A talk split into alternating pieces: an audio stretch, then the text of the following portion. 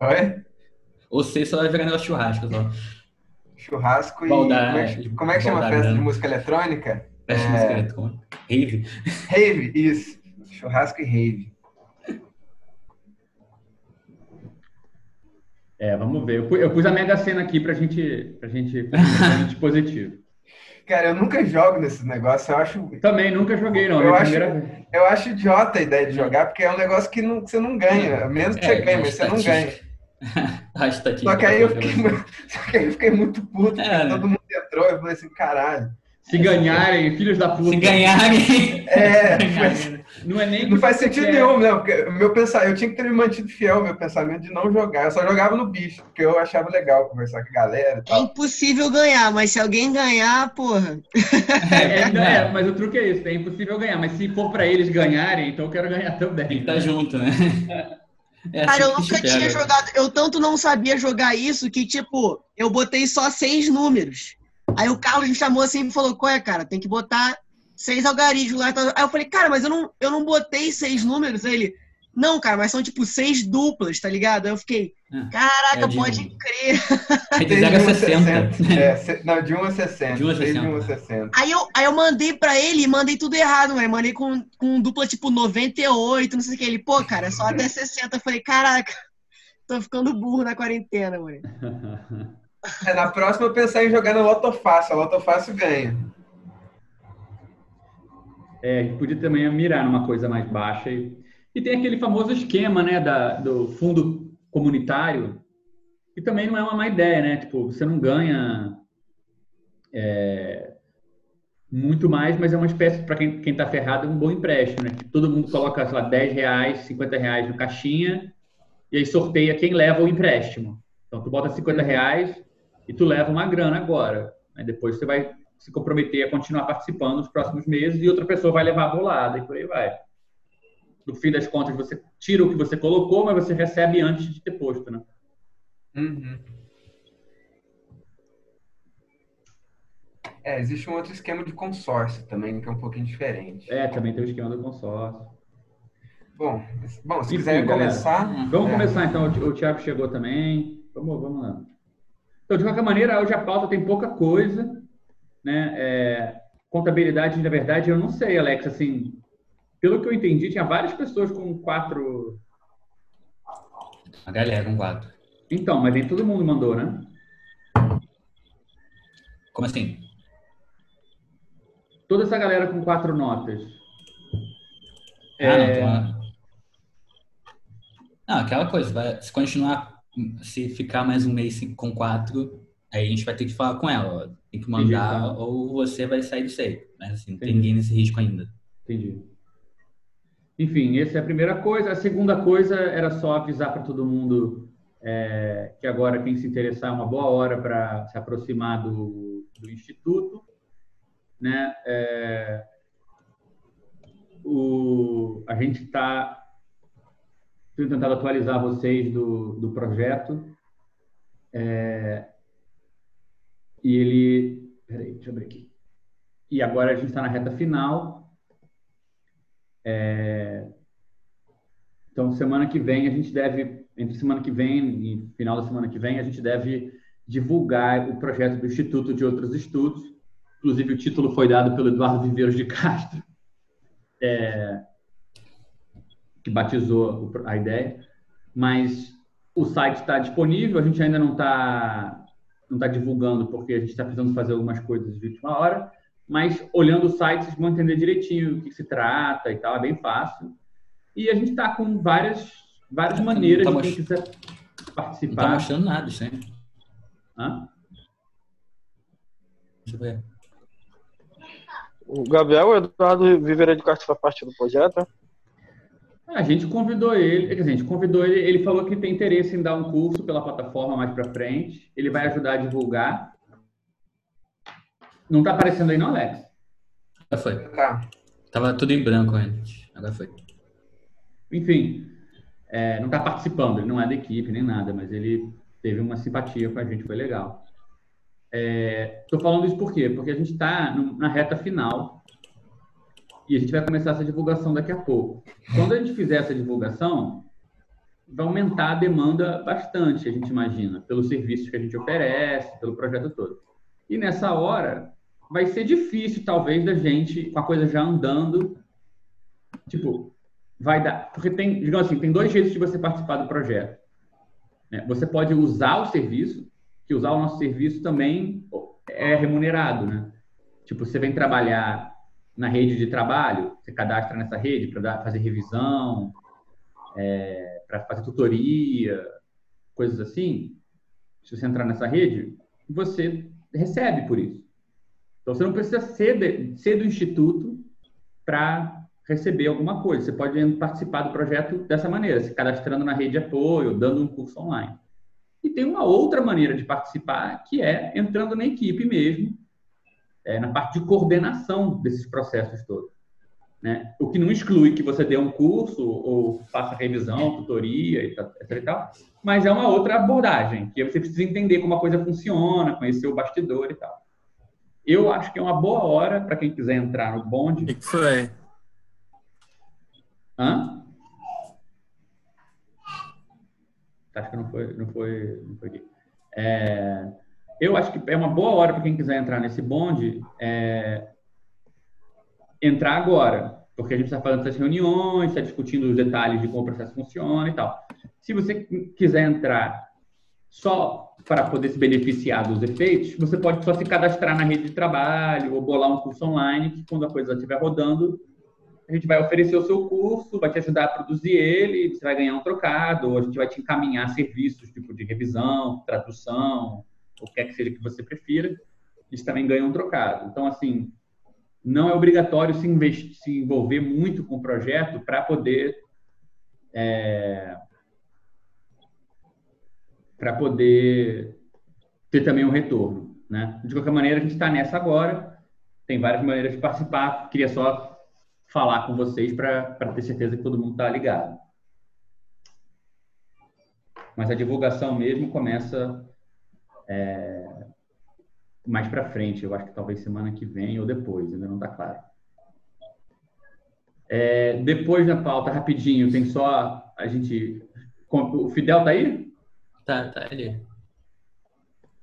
É, bem, avisado. Já postou. Tá rolando. Já. Hã? Tá rolando a aposta da Mega Sena. Oi, gente, falou rolar. comigo aí? Eu escutei, escutei. Oba. No, no, no, ponto da Mega Sena, meu querido. Ah, é, é daqui a pouco, hein? Acho que é 8 horas, hein? Já é 8 horas que a gente vai saber se alguém ganhou? Eu acho que é 8 horas. Não, quer saber o quanto que a gente vai ganhar, porque ganhar a gente vai ganhar, com certeza. Quem é seu time? que, que tu vai Agora, eu queria dizer o seguinte: altíssima mobilização, altíssima, 16 participantes. Nada Há tempos sei, tem 16 participantes. Custando dinheiro. Ou seja, a gente está certo. Né? É a fantasia que mexe as pessoas, né? Principalmente a fantasia de não trabalhar. É a fantasia mais cara para todo mundo. Ou inveja de ganhar e você não, né? É lógico, né? Além de tudo, o que move o ser humano é a inveja. Então ninguém quer deixar, deixar esse barato, né? É. Tá, Mas todo bom. mundo jogou. 16, 16 cabeça, cara. Gente pra caramba. É, vamos ver. Até aqui. É, se a gente ganhar, a reunião do SEI vai acabar na mesma hora. É, se a gente ganhar 8 e 1, acabou a reunião do SEI. Como disse um amigo meu, se eu ganhar a Mega Sena, vocês não vão me ver mais porque eu vou ter tanto dinheiro que eu vou comprar amigos novos, sabe? Só gente nascida, só rico. É que seus amigos não todos ficar ricos, né? Não tô do sério. É, eu tô fazendo uma coisa melhor. Falei assim, não vou ser só o único amigo rico. Os amigos ricos, os meus amigos também vão ficar ricos, então vai ficar melhor, né? Não vai ter que dividir a, a riqueza, né? Já divide de antemão. Sim. Enfim, então aguardamos ansiosamente para oito horas. É...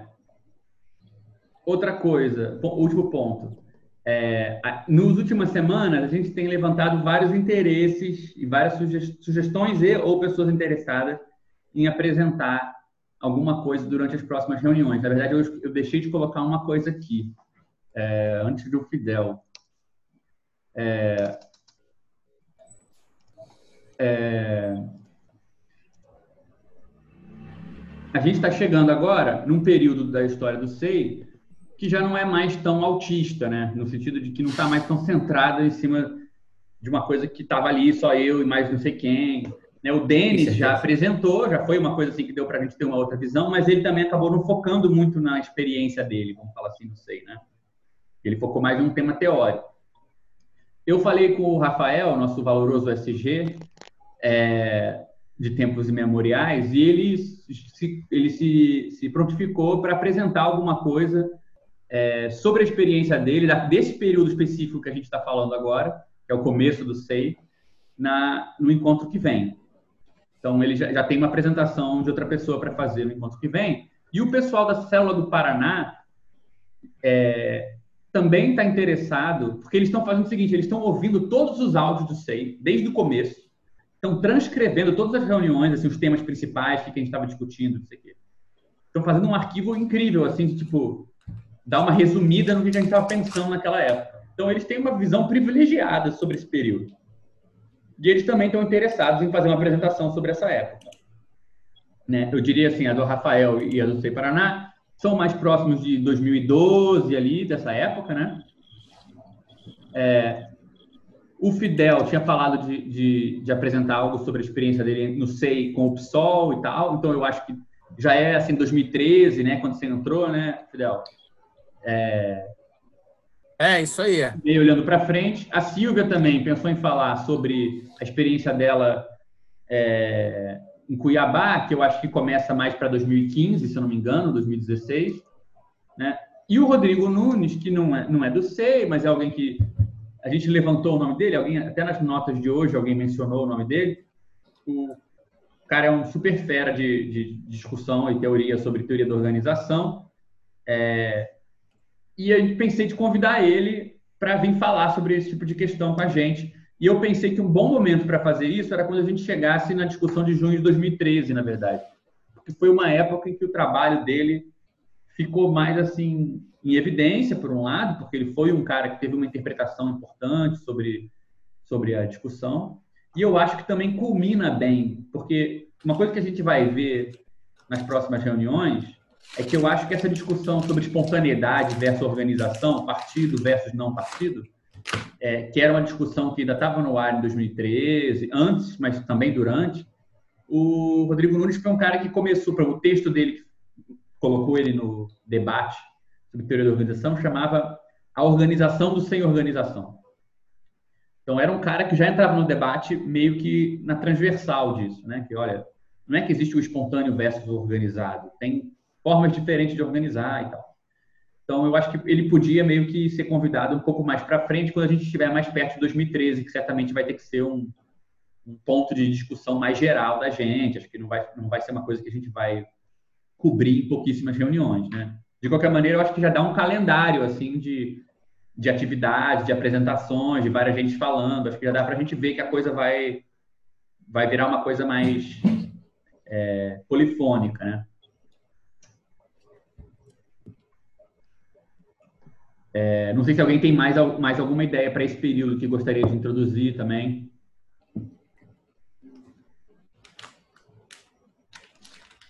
Mas, enfim. É, então, para as notas de hoje, a gente não teve muita coisa. É, a gente vai entrar no. Eu pensei em não responder, exemplo, essa pergunta dessa nota aqui. É, como que você se coloca diante do eterno dilema da forma partido? É, eu acho que a gente vai entrar um pouco nisso, né? Porque a gente vai ver que o, o SEI no começo tinha uma posição específica em relação a um partido específico e que foi uma coisa cheia de, de atribulações. É, essa outra nota que menciona o Rodrigo Nunes, né? Perguntou se eu não podia apresentar as ideias dele. Eu acho que é, mais que isso, a gente podia convidar ele para vir. Eu já falei com ele, ele já se interessou, pediu só para ser um pouco mais para frente.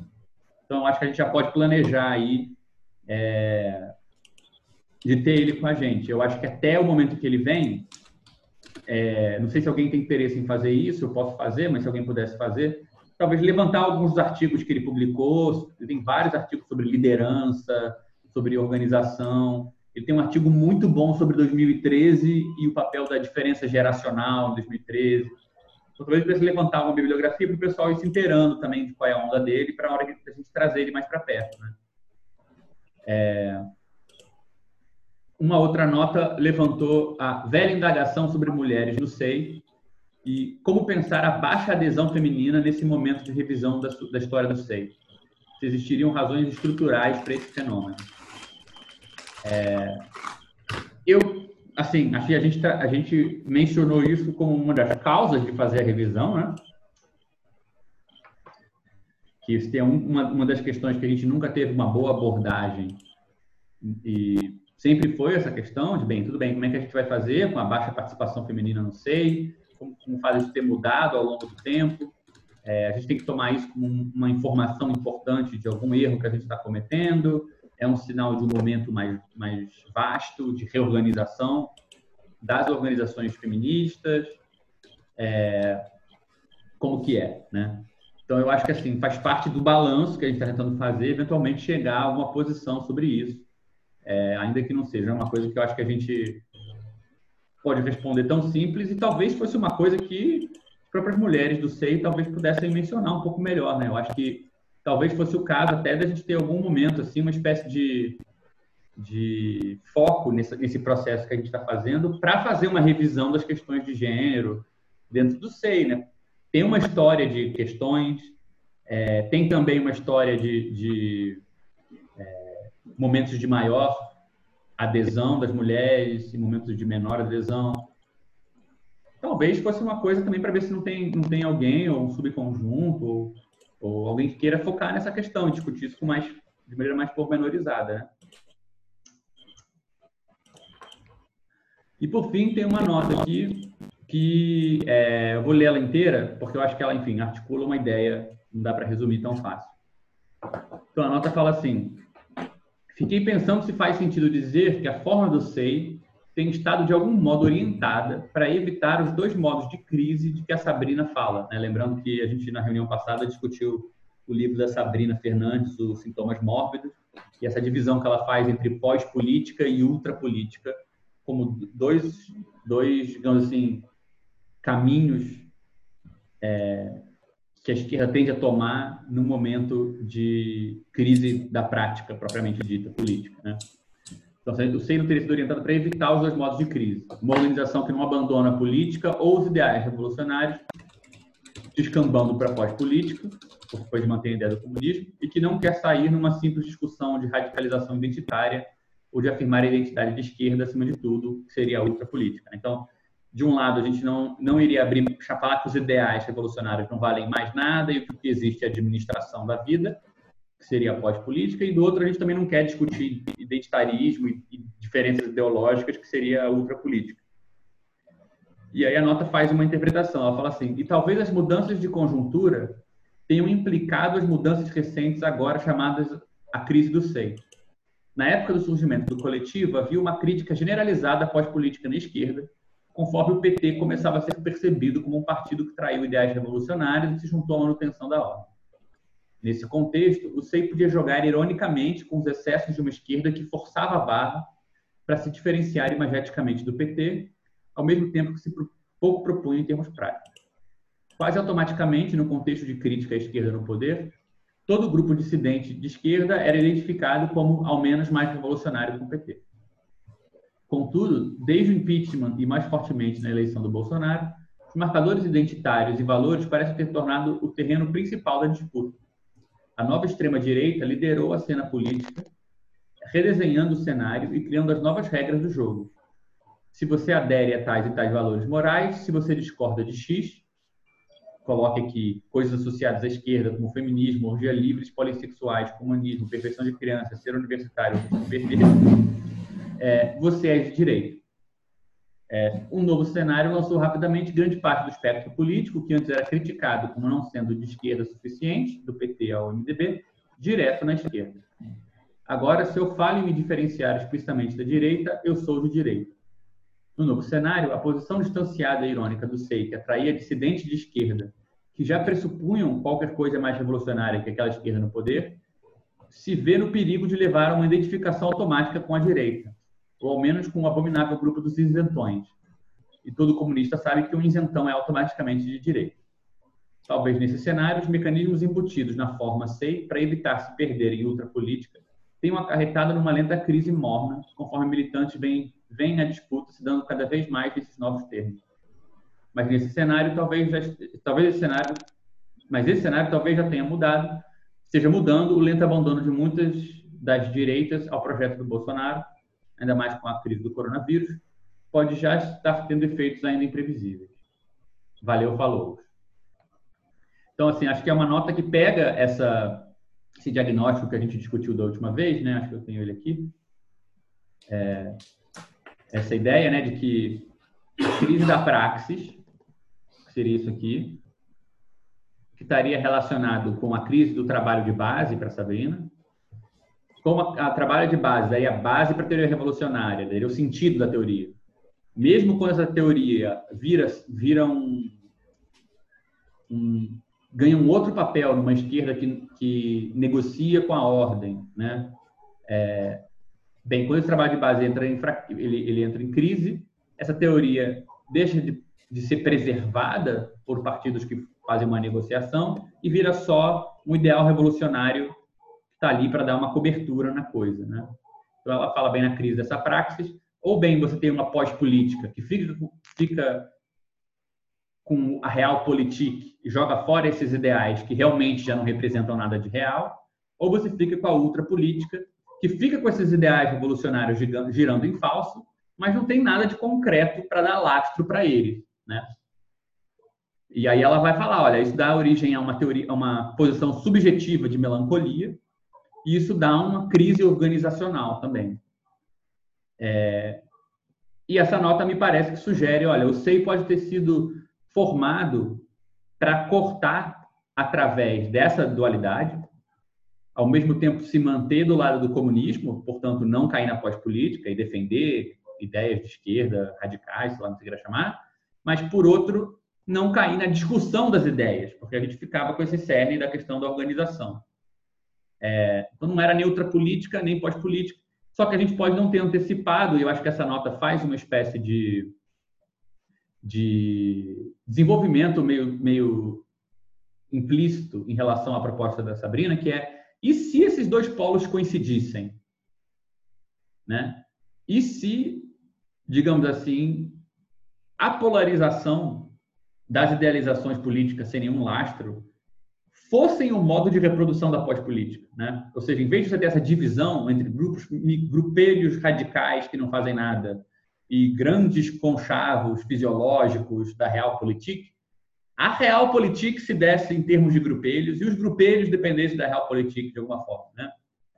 Será que esse não é um modo de, de relação entre a polarização? Né? Por que, que a ultrapolítica não seria a polarização? É, por que, que o debate entre microgrupos de esquerda se rompendo e dizendo qual é o ideal correto não é exatamente a mesma coisa da polarização que a gente vê hoje. Né? Primeiro porque essa polarização ela inclui a direita, ela não é interna à esquerda só. Né? Inclusive, a gente poderia dizer que essa polarização que antes era um efeito de esquerda, ela migrou para a direita. Né? A própria direita também tem esse tipo de questão. Então, enfim, acho que não dá para extrair demais da nota nesse sentido, mas ela tem uma espécie de ideia de que algo se redesenhou no cenário e o lugar da, da da disputa política teria se dessa disputa vazia dos ideais políticos teria ganhado um novo papel e que talvez a gente tenha se tornado indistintos dos isentões, né? Na medida em que se tem essa superinflação dos valores políticos, inclusive dentro da realpolitik, né? Se até a própria direita fisiológica ela mesma fala em termos de grandes ideias e não sei o quê, o que, que sobra para distinguir esse lugar que não é nenhuma coisa nem outra, né? Então assim, acho que essa frase do Nesse novo cenário, a posição distanciada irônica do SEI é, se vê no perigo de levar uma identificação automática ou com a direita ou com o isentão. Né? Essa, essa maneira de se subtrair, de nem ser uma coisa nem outra, passa a não ser uma terceira coisa, mas ficar vagando entre as duas, sem conseguir marcar uma terceira posição. Foi mais ou menos como eu entendi, pelo menos, a, a proposta da nota. Né? É, de qualquer maneira, eu acho que, que vamos, pegando essa nota, pegando essa ideia de bem, vamos, vamos, vamos supor que, que isso está valendo. Vamos supor que a gente está realmente começou de um certo jeito e hoje a gente está é, a gente vamos assim saturou, a gente não consegue mais fazer a mesma coisa do mesmo jeito, né? Para ficar nesse lugar que não é nem o da pós-política, que diz esquece os ideais, vamos é, lidar com a realidade no e crua, se, se afiliar aos projetos têm chance de ganhar, etc. E tal, ou vamos não vamos ceder uma grama à fisiologia política, à gerência, né? vamos ficar com os nossos ideais, porque aquele outro, a outra galera não está conseguindo ir à frente porque eles não leram Marx direito, não sei o quê a gente conseguia não ser nenhuma dessas duas coisas e escolher um terceiro caminho. Mas escolher um terceiro caminho não é algo que você faz para a vida toda. Você tem que fazer isso o tempo todo. Pode ter uma hora que o jeito de fazer esse terceiro caminho não, não, não preserve essa via. Né? A gente não consiga realmente cortar na transversal entre dessas duas opções. Então, eu acho que assim, isso até dá um. É, discutir essa questão até dá um pouco de mais de propósito para o que a gente está fazendo nessa reconstrução da história do SEI, porque quanto mais clareza a gente tiver sobre a diferença entre o jeito que a gente fez uma coisa e qual é a coisa que a gente estava fazendo, mais chance a gente tem de conseguir pensar novos jeitos de continuar fazendo isso. Né? Ou seja, enquanto o modo da organização é, não for distinto dos efeitos interessantes que ela produz e que a gente não quer deixar de produzir, é, fica mais difícil da gente se reinventar preservando alguma coisa dessa história. É... Vanessa, você está aí? Achei que tinha eu? Oi, Cris, você chegou agora, né? Cheguei, não entendi. Não começava às oito, gente? Que confuso. Não, começa às sete horas. A gente atrasou para sete e meia. Não, relaxa. Eu ia só te perguntar o seguinte. E eu, eu passei... errei total. Não, não, não, não, é, não tô enchendo o saco, não. É só pelo seguinte. E antes de você chegar, a gente estava discutindo rapidinho uma outra nota que veio, que era sobre o seguinte, era a velha indagação sobre as mulheres no SEI, e a pergunta de como pensar a baixa adesão feminina nesse momento de revisão da história do coletivo, se existiriam razões estruturais para esse fenômeno. E eu estava ah, mencionando... Fala, fala, querido. Não, é porque a, a dimensão de, de, razões estruturais é, é, o que é, né? Assim, eu acho que no grupo sou eu, a Silvia, a Jéssica, né? A Ana, Jéssica, quatro. Né? É Ana, Silvia, Ana, Silvia Jéssica, Jéssica a Jennifer que está afastada. Jennifer é. e eu. É, em São Paulo, não sei como é que tá. Já tem algum dado só do, do pensar só o, o, contingente de mulheres, né? É pouquíssimo. Pois é, então assim, a gente estava pensando se não era uma coisa para a gente investigar com mais cuidado e talvez tirar uma reunião ou duas para tentar fazer uma avaliação mais assim detalhada disso, sabe? Porque assim. Ah, eu tenho vocês direto. Eu falo que vocês são da filia com relação a isso. Mas enfim, isso acontece em praticamente todos os políticos. Como é que é? Vocês não notam, né? Teve um dia que vocês estavam se amando, eu não lembro exatamente o que foi. E eu fiz uma piada que ninguém nem deu bola. Eu sacaneia vocês dizendo que vocês estavam só na filia, né? Que é o amor em paz. Eu tô zoando vocês com isso. Vocês são muito bonitinhos, né? Mas é, é um bonitinho que também é sintomático. Né? Não, fala mais, poxa, porque porque assim, acho que a é questão é, se a gente pode aprender alguma coisa e fazer algo diferente, uhum. se é uma é, situação é, da esquerda mais geral. Eu acho que é uma situação da esquerda mais geral. E essa é a grande questão. Não sei se eu quero, não sei se eu tenho, não é eu quero, né? não sei se eu tenho algo sobre isso por ser mulher. Não, é, mas eu acho que, sei né? lá, estávamos só aqui nós discutindo. Eu estava pensando uhum. se não era o caso da gente, da gente fazer alguma coisa mais assim, certamente uma das questões mais perenes do coletivo é, e que mudou muito no tempo, acho que assim, tinha uma época no Rio de Janeiro que a gente tinha um grupo, sei lá, de 12 pessoas, eram cinco. mulheres, era um grupo mais misturado. E com uhum. o tempo, essa mistura foi se desfazendo de fato. E hoje em dia é um grupo, pelo menos desde 2016, 2017, a coisa mudou mesmo de cara. E assim, uhum. é sempre difícil fazer esse tipo de análise sobre machismo estrutural, sexismo, porque os coletivos são meio que caixa pretas. Mas nesse caso, eu acho que a gente tem um pouquinho mais de abertura, às vezes é até interessante, porque assim, tem casos interessantes para a gente estudar. Eu acho que de fato, não é uma coisa só para só quem é mulher poderia se, se enveredar para essa questão. Mas eu fico pensando se não é uma questão que valia a pena é, a gente dedicar um pouco mais de tempo, porque, é, enfim, levantaram uma das notas, né? Uhum. É, ah, talvez. É. Talvez não, né? É, não sei. É, realmente não sei. Eu, eu, eu particularmente é, as minhas pesquisas em, em, graduação tinham a ver com gênero, né? Eu continuo, enfim, pesquisando isso. Mas eu cada vez mais me coloco menos nessa, nessa posição em que eu sou convocada do gênero porque eu sou mulher. Uhum. Então, eu não sei se é uma questão é, que eu sacanei vocês de, muitas vezes, vocês nunca notam, né? Mas é, é, engraçado. E eu sacaneio exatamente por curioso, porque é, enfim, por ser um grupo de WhatsApp e eu estar ali no meio e ele ser majoritariamente é, constituído por homens, é como se para mim abrissem um vestiário masculino, né? Que eu não posso frequentar porque, enfim, né, as circunstâncias do meu permitem. E eu vejo vocês tratando com tanto carinho, muito engraçado, porque é ver a filia, sabe? É ver a, a filia operando, né? Aquele amor entre iguais. É muito curioso, porque, enfim, é, é curioso, não é bom nem ruim, né? Não, não, não é um problema, nem um problema político real nesse sentido, né? Eu acho que aí é outra história. Uh, não sei se eu tenho. Não, não sei. Estou levantando a bola só porque é, eu, eu não sei, a gente já teve uma época em que a gente. Em que... Ou, seja, ou seja, a Vanessa tá, a Vanessa tá flagrando a nossa viadagem, né? Assim, sendo Exatamente. bem claro, essa Exatamente. viadagem de filosofia entre você. Mas a gente faz essa viadagem desde que eu sei. Mas essa mas viadagem, eu, eu, né? Sim, sim, mas é muito curioso, porque é um grupo majoritariamente de homens, né? E que 90% das interações são de homens. Às vezes a Silvia fala, às vezes eu falo.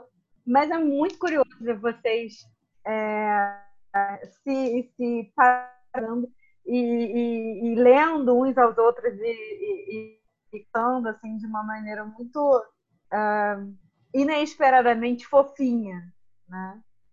É, tem, essa, uma das coisas que eu tiraria disso da que a Vanessa está falando, que o Gabriel falou, e que, eu, que eu acho que desde o início da nossa retomada para o fim desse ano, é um pouco da gente entender que sei, a gente sempre tentou colocar o SEI de uma maneira que fosse distinta dos outros coletivos. E uma das coisas que mais irritava a gente era justamente alguém de fora dizer que a gente era tipo igual a um grupo de estudos.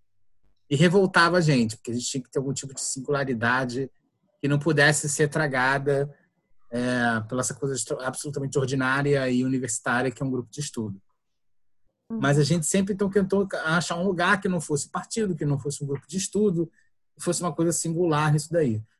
Ok, eu acho que foi e é uma tentativa muito bacana, a gente produziu coisas muito legais, mas o fato concreto é que também a gente vive no mundo e reproduz uma série de problemas que são típicos da sociedade e, sobretudo, de outros grupos. Então, essa questão do machismo para a gente, assim, é óbvio que a gente já o ser por ser um coletivo de política, porque política geralmente é uma coisa fálica, né, que interessa mais os uhum. homens do que as mulheres. Mas não, isso. Peraí, por ser ah. que interessa mais os homens do que as mulheres é problemático. Vai Eu também acho muito estranho. Assim, né? Não é que interessa, é que na forma fálica, né, todo mundo fala como homem, né? Porque não tem representação sim, sim. Sim, isso do que se chama política ordinariamente, né? Uhum. Do que a gente. Política como disputa de poder, né? Uhum. E você tem e você tem isso aí que é majoritariamente masculino e essa presença. Então você tem um coletivo que trata de política sobre disputa de poder e ao mesmo tempo é, fazer o esforço com que as mulheres participem disso. Isso, inclusive, foi questão, como o Gabriel falou, foi questão teórica, sim. A gente começou a discutir sobre isso, quais os impactos sobre isso. Mas, fato concreto, é no dia a dia a gente reproduz isso com uma série de práticas. Então, um apelo para que as mulheres do SEI falassem, acho que é menos, me parece isso, né? E acho que foi um mecanismo que a gente encontrou para a gente poder entender. É menos no sentido de que, bom, agora as mulheres vão ter lá um lugar de fala para poder falar com as mulheres, e mais uma questão realmente de aprendizado, porque no final das contas, por, é, chegava tão doido que as coisas que a gente fazia, aí eu, a gente escutava, pô, a gente fazia alguma coisa, falava, mas isso é machista. Eu falei, pô, mas a gente está querendo fazer alguma coisa que tem que superar o machismo. E aquilo que a gente faz reproduz o machismo. Então, assim, Sim. tinha uma certa dificuldade. Para falar sobre um tópico que diz respeito à mulher. É, é... é, exatamente. Assim, já, já é uma coisa que é dar é. espaço, que é o homem dar espaço. Então, assim, a gente, na verdade, essa coisa estruturante, ela atravessa todo o círculo, né? E, e, não tem muito o que, uh, pelo menos nós, enquanto homens, tem muito o que fazer, num sentido um pouco mais prático, se, que, se ao que parece, e aí realmente é um embotamento cognitivo mesmo do que fazer, não, e tudo mundo, que a gente faz mim, necessariamente. Não tem a menor ideia do que. É, do que. Porque tudo, todo gesto que a gente faz já seria um gesto, pelo menos no que diz respeito às práticas é, de política, de teoria, dentro do, da, do que se diz respeito à política, já teriam, digamos, carregados, seriam carregados de um machismo estrutural. Então, assim, a gente vive. É, a gente percebeu isso, ficou muito patente. Teve uma época que a gente tentou fazer uma política de, das mulheres falarem, ficou pior, a emenda saiu pior que o soneto. Porra, era melhor ter ficado quieta, assim. Enfim, acho que são tentativas também, acho que não dá para não dá é, para recriminar eu, isso. É, né? é o que eu estou querendo. Acho que assim, vai até entrar no assunto hoje da reunião de outra forma, assim. Mas eu acho que assim, a gente. Minha ideia era a gente tem que encostar nesse ponto, porque eu estou tomando isso mais como um exemplo. Porque a gente. Uma das coisas que eu acho que vai ficando claro com o tempo é essa nota mais longa que a gente discutiu agora, né? Sobre. Ah, o SEI tinha uma forma que, para um certo momento, permitiu que ele não caísse em nenhuma das duas armadilhas, da pós-política nem da outra política.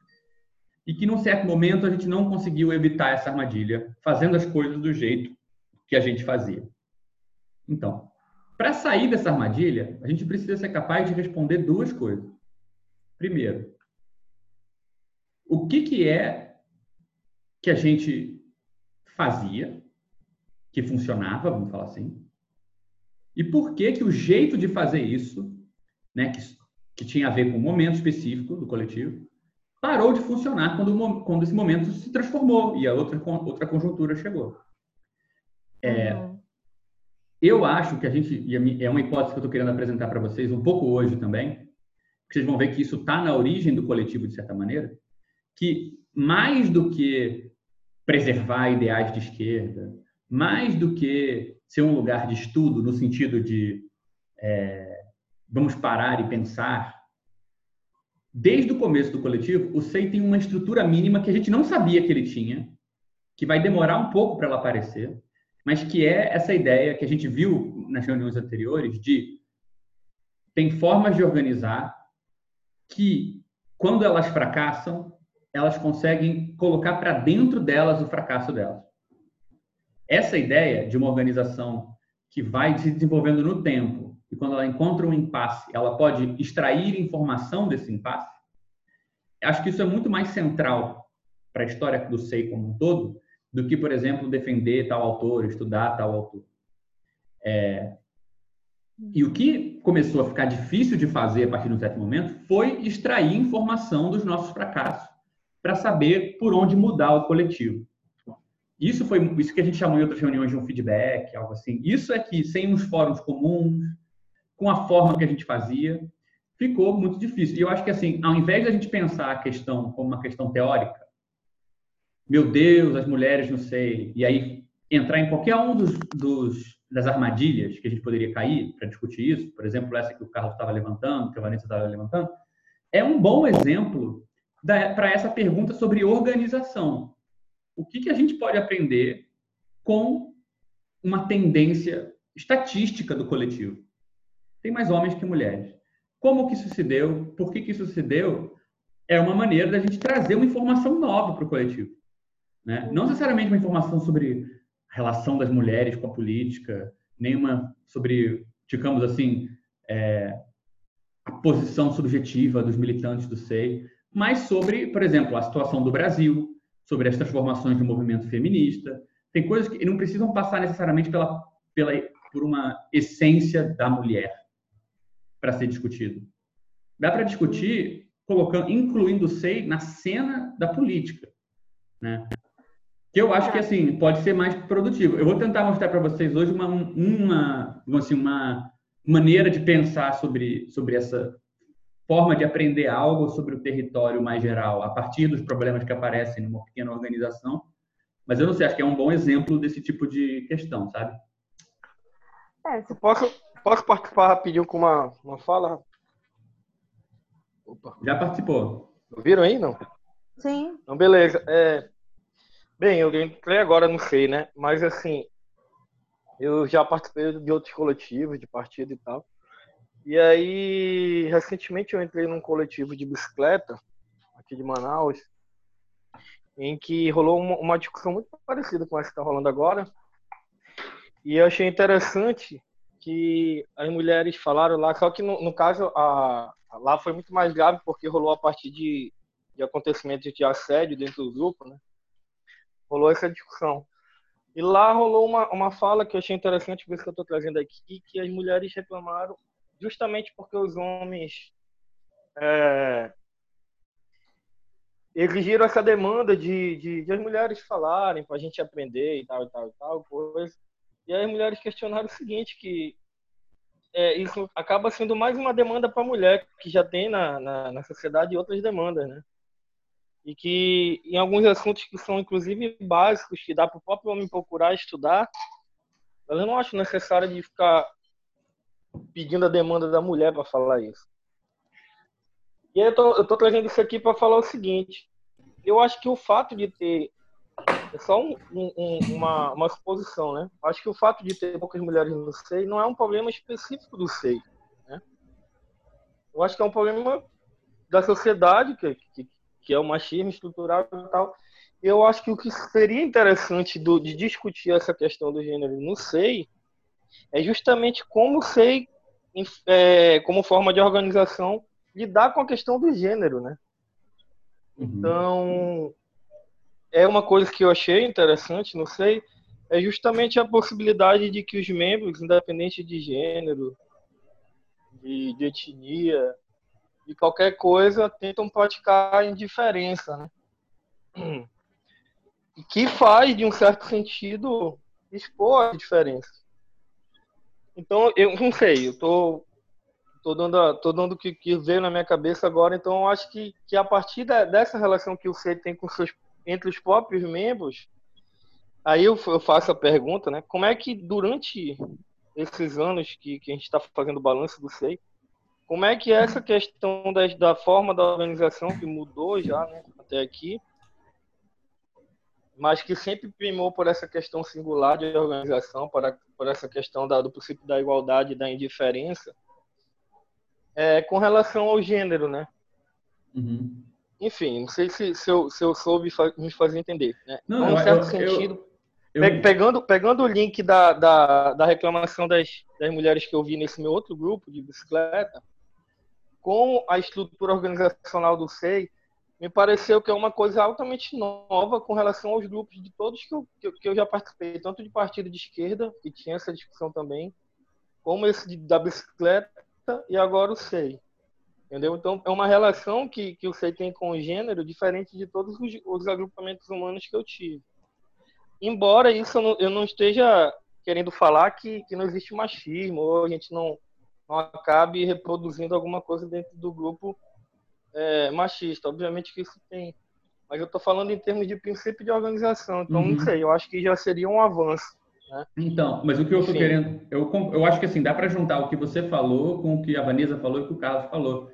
Só porque acho que é um exercício legal da gente ver que a gente não precisa, tipo, é,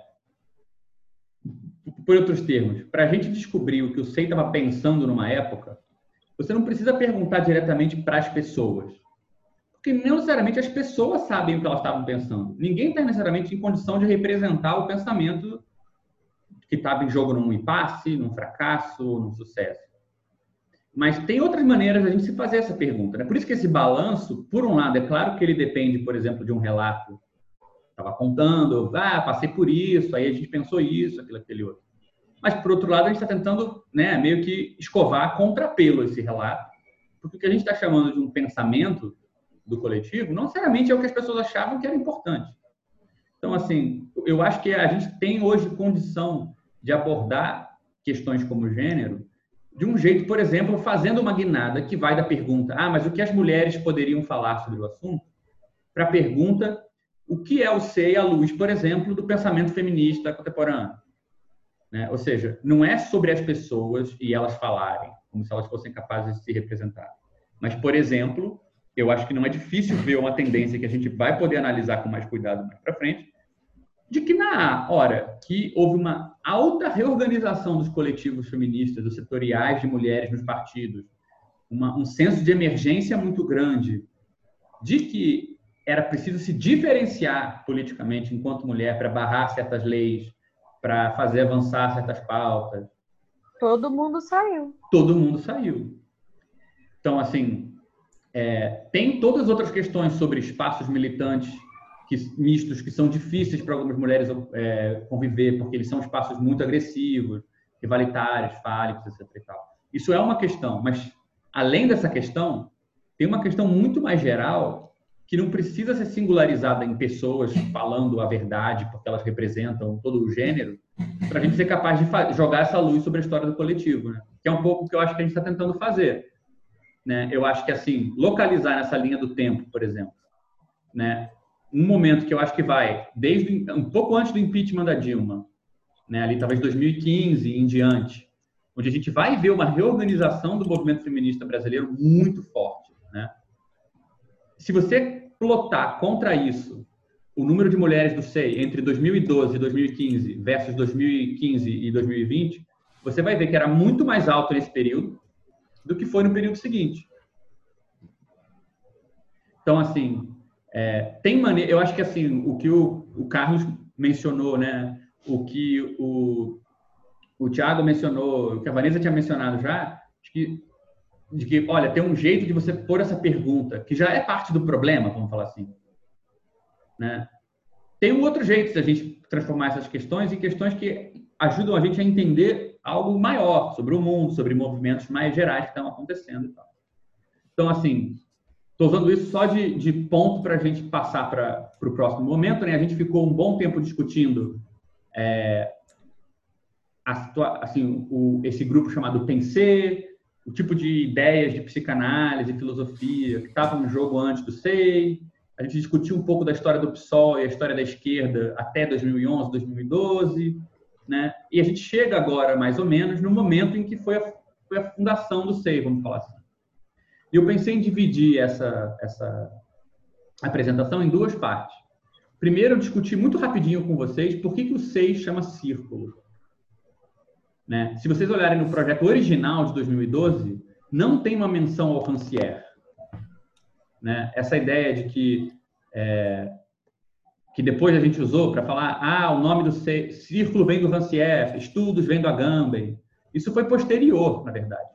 Podia ter estar na cabeça de alguma maneira, a gente vai ver que o Rancière tem uma importância. Mas essa ideia de círculo é uma ideia muito antiga, na verdade. E eu queria começar hoje discutindo com vocês um pouco de onde vem isso por que chamar o SEI de círculo, é, e depois discutir com vocês é, os primeiros passos que a gente deu na em implementação do SEI. É, então, assim, tem uma, eu pensei em separar a história do círculo em cinco etapas. É, a primeira delas, a primeira menção do círculo como uma forma de organização específica que, eu, que que estava, pelo menos não que ela é a única, a primeira que existe, mas a primeira que foi relevante é uma de 1810. Que esse fulano aqui, com essa cara absolutamente sem graça, de bunda, é, inventou. E o nome dele é, é Joseph Jacotot. Ele era um pedagogo francês que foi dar aula na Bélgica. E ele chegou na Bélgica e não sabia falar belga só que ele inventou um jeito de dar aula. Desculpa, não. Ele foi para a Holanda, porque Bélgica fala francês, né? Ele, ele foi para a Holanda, dar aula na Holanda, e ele não sabia falar holandês. mas ele inventou um método de ensinar, é, de alfabetizar pessoas em holandês sem ele mesmo falar holandês. Foi conhecido como o método da emancipação universal. É, já no século XX, já nos anos 70, 80, esse filósofo francês chamado Jacques Rancière escreveu um livro sobre o Jacotot, em que ele faz uma diferença entre dois métodos de ensino. Um método que ele chama do embrutecimento, que para ele é um método que até o Paulo Freire às vezes cai sobre esse método, que é um método do conhecimento progressivo. A ideia de que você vai passando de etapas e conhecendo cada vez mais, e que o mestre é aquela pessoa que comprova que você é inteligente. O mestre está ali para mostrar que você aprendeu mais. Então ele tem que saber mais que você, porque ele vai avaliar se você sabe o que você acha que você sabe. E o Jacotô bolou um método onde para você ensinar, você não precisa saber. Né? O método dele, ele, por exemplo, um analfabeto podia alfabetizar uma pessoa. Então era um método onde ignorância e inteligência não são contrários. Né? O, o, o Rancière é, encontra no Jacotô uma espécie de antiprogressista. Né? Essa ideia positivista de que o conhecimento progressivamente é, adquirido vai levar a gente ao esclarecimento, o Jacotô era meio que o contrário disso. Ele tinha feito esse experimento de, alfa, de analfabetos que ensinam alfabetização. Né? Não é que ele, ele bolou o método para alfabetizar, ele bolou um método para analfabetos alfabetizar. Ou seja, ele não bolou um método para ensinar quem sabe menos que ele. Ele bolou um método que desfaz a ideia que aquela pessoa sabe menos que ele. É bem diferente, né? Então, eu peguei essa citação aqui, que é uma citação do Rancière sobre o Jacotô. Eu vou ler para vocês. Está nesse livro chamado Mestre Ignorante. Ele fala assim: é, então, o Jacotô, na historinha do livro, tinha acabado de aprender, esse, aprender que ele conseguia é, ajudar analfabetos a alfabetizarem pessoas. Que uma pessoa que nunca tinha lido matemática na vida podia ensinar matemática para outra pessoa. E aí o Rancière escreve: a experiência pareceu suficiente a Jacotô para esclarecê-lo. Pode-se ensinar o que se ignora, desde que se emancipe o aluno. Isso é, que se force o aluno a usar sua própria inteligência. Mestre é aquele que encerra uma inteligência num círculo arbitrário do qual não poderá sair se não se tornar útil a si mesma. Para emancipar um ignorante é preciso é preciso e suficiente que sejamos nós mesmos emancipados.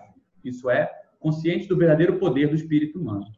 O ignorante aprenderá sozinho o que o mestre ignora, se o mestre acreditar que ele o pode e o obriga a atualizar sua capacidade. O círculo da potência, homólogo a esse círculo da impotência que ligava o aluno ao explicador do velho método. É, né, então, o Jacotot criava o que o Rancière chamava de um círculo da potência, que não é que o mestre ensina algo para um aluno, mas o mestre fala: esse é o problema que você está se colocando. Tá bom, agora eu, vou, eu não vou deixar você sair daí até você eu não vou, eu não vou tirar esse círculo até você sair daí sozinho, né? Ou seja, não é que você ensina alguém a ser inteligência, você ensina alguém a emancipar a sua inteligência do explicador. Né? Então ele fala, é, a relação de forças é bem particular. No círculo da impotência, esse que seria a sala de aula normal, onde o aluno está ali subordinado ao professor que sabe e o aluno não sabe, e só o professor sabe se o aluno aprendeu. O aluno não tem como saber se ele aprendeu sozinho. Ele só sabe se ele aprendeu se o professor disser que ele sabe. Então, na verdade, ele nunca alcança o professor. Né? Uma sala de aula não é o lugar onde o aluno vira um professor. A sala de aula é, uma, é o lugar onde o aluno é sempre aluno, porque até quando ele aprende o assunto, ele tem que virar para o professor e o professor confirmar que ele realmente aprendeu. Para o Jacotô, o ponto era o contrário. É como é que você ensina uma pessoa a ser capaz de verificar que ela aprendeu, independente de se eu acho que ela aprendeu? Né? Então, ele faz essa diferença entre o círculo da potência e o da impotência. E aí ele continua: o círculo da impotência está sempre dado. Ele é a própria marcha do mundo social que se dissimula na evidente diferença entre a ignorância e a ciência. O círculo da potência, quanto a ele, só vigora em virtude da sua publicidade, mas não pode aparecer senão como tautologia ou absurdo. como poderá o mestre sábio aceitar que é capaz de ensinar tão bem aquilo que ignora quanto o que ele sabe? Ele só poderá tomar essa argumentação da potência intelectual como desvalorização da sua ciência. E o ignorante, por sua vez, não se acredita capaz de aprender por si mesmo, menos ainda de instruir outro ignorante. Os excluídos do mundo da inteligência subscrevem eles próprios ao veredito de sua exclusão. Em suma, o círculo da emancipação deve ser começado. Né? Ninguém Ninguém acredita de saída que você pode vir aprender algo sozinho, né? Ou através de um outro, outra forma de ensino. Parece que você precisa de alguém não só para te dizer o conteúdo, mas para depois comprovar que você aprendeu. E o Jacotô era alguém tinha um interesse num outro método de trabalho que não, enfim, dá uma coisa totalmente diferente.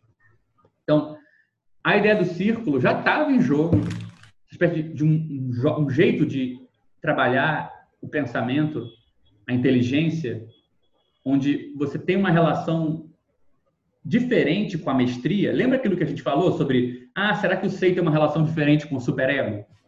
Já que a gente não cobra que a pessoa faça isso ou aquilo. Você tem exatamente esses termos em jogo nessa situação, né? O jogo do círculo que ele chama da potência não é aquele onde a pessoa é cobrada de ter uma potência. É aquele onde a pessoa não tem acesso a um outro que vai julgar se ela chegou ou não onde ela queria. Então, além de aprender, ela é obrigada a aprender, digamos assim, ela é obrigada a verificar se ela mesma aprendeu. Né? Independente do professor passar uma prova ou fazer que sim com a cabeça ou algo assim.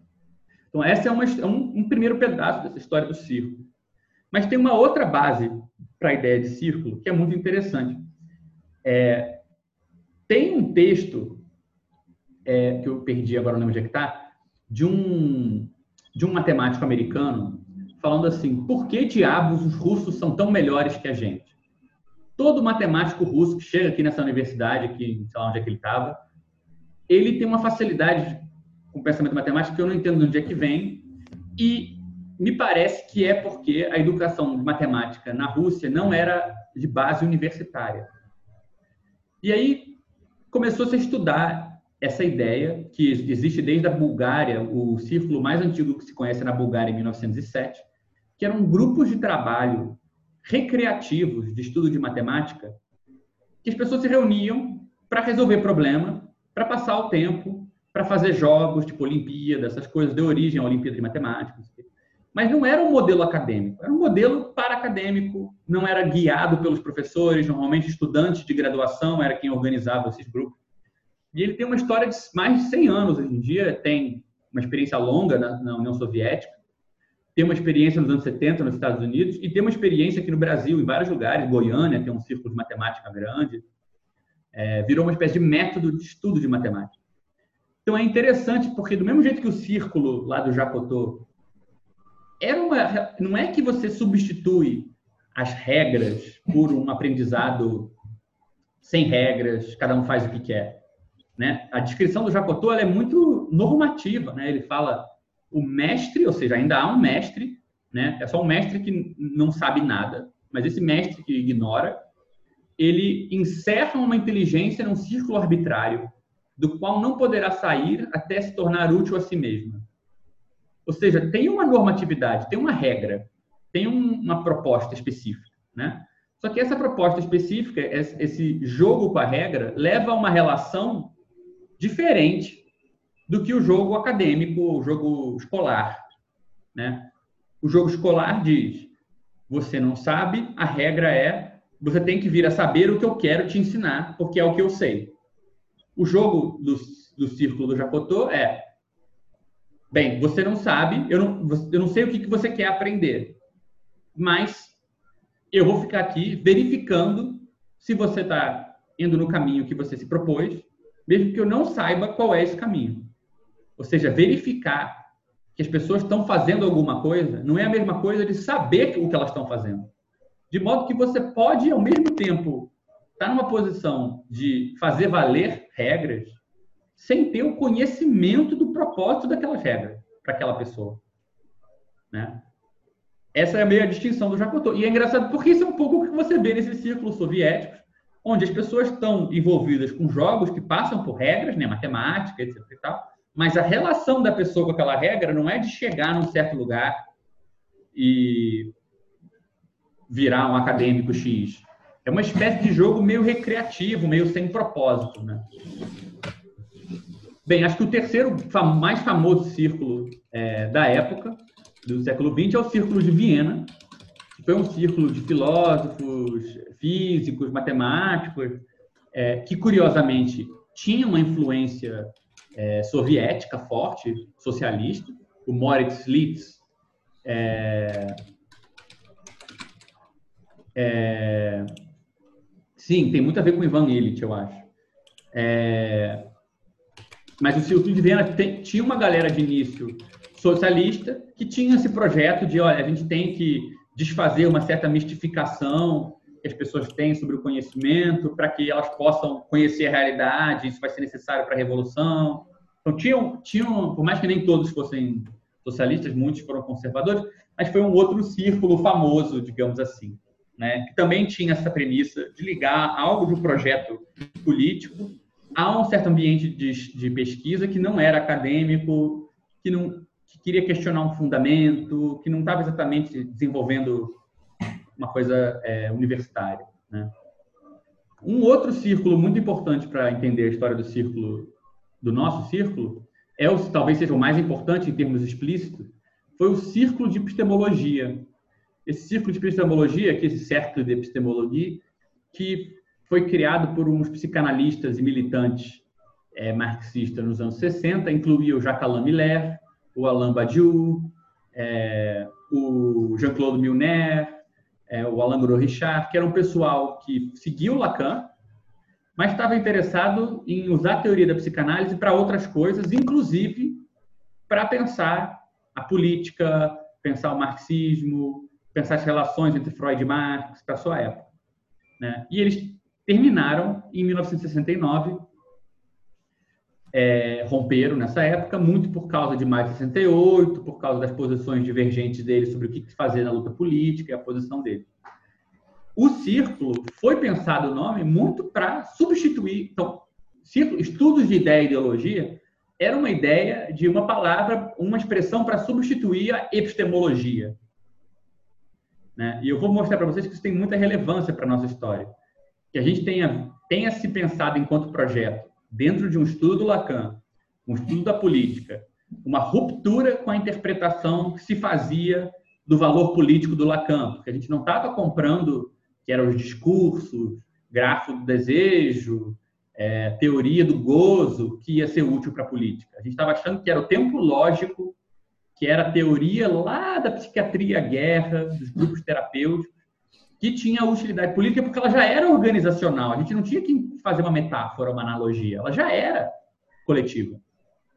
É, essa virada em relação ao Lacan também era uma virada em relação aos lacanianos.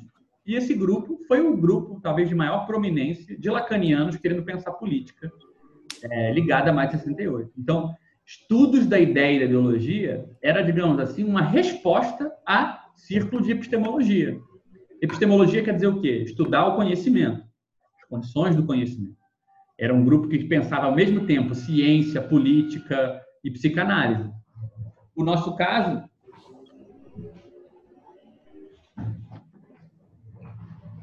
eu acho que foi uma coisa que só foi ficando claro mais para frente, foi que talvez essa ideia cientificista de vamos chegar na política usando termos de fora dela, pensando cientificamente, pensando em termos é, da própria psicanálise, a gente meio que, já no próprio nome, a gente estava se afastando um pouco disso. Estudar ideia, ideologia, ué, bem, existem ideias políticas e existe ideologia política. Então já era um círculo mais interno à política, mais interno ao pensamento político, do que um círculo de epistemologia, que acha que corrigir o conhecimento, corrigir o modo que a gente conhece, vai fazer a gente ver a realidade melhor, ter uma teoria melhor ou algo assim. E eu acho que assim, eu coloquei essa última coisa aqui meio de provocação, porque vocês sabem que eu sou nerd, mas ao mesmo tempo eu acho que ela é, que é o sentido mais profundo e, sério de por que, que o círculo é um círculo. Na época eu já me interessava por esse. É, eu e o, e o Denis, a gente já conversava sobre isso. mas eu vou tentar explicar para vocês aqui rapidinho o que, que isso significa. Em vez de usar esses desenhos já prontos aqui, eu vou fazer um rapidinho que eu acho que vai ficar mais claro. É...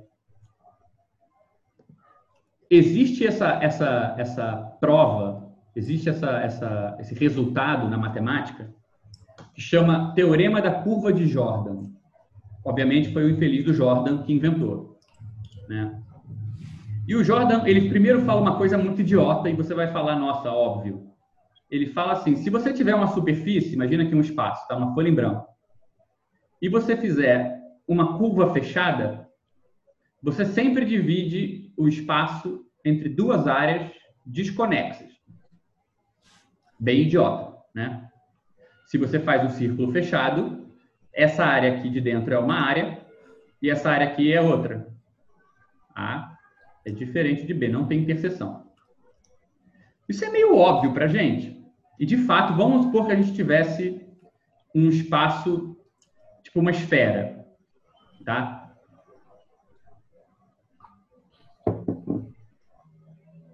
Se eu fizer o mesmo circuito, imagina aqui, né, que nesse primeiro desenho aqui, eu sou tipo uma formiguinha. Eu moro aqui nesse, nesse nesse terreno. Se eu sair andando por aqui, fiz qualquer caminho. Se eu eventualmente voltar ao ponto de onde eu saí, com certeza esse lado de dentro vai ficar separado desse lado de fora. O que isso quer dizer? Que se eu estivesse andando assim em linha reta, e eu estou sempre olhando aqui, isso aqui é a minha direita, isso aqui é a minha esquerda, o que está à minha esquerda está sempre à minha esquerda, o que está à direita está sempre à minha direita, mesmo que eu dê essa volta, quando eu voltar para cá, fechei o caminho, ficou um lugar separado do outro. O que o Jordan percebeu? Ele falou: essa coisa idiota que eu acabei de falar, de que um círculo fechado separa dois espaços, na verdade, a gente pode aprender coisas sobre o território onde a gente está andando, olhando como o círculo se comporta. Então, por exemplo, pensa aqui comigo, olha só. Num espaço plano, como esse aqui, se eu fizer um círculo e eu quiser agora fazer um outro círculo, eu só tenho algumas opções. Ou eu faço esse outro círculo aqui dentro, ou eu faço esse outro círculo aqui fora, separado, ou eu faço eles interagirem. E se eles interagirem, eles vão interagir em dois pontos. Né? Imagina, tem um círculo aqui.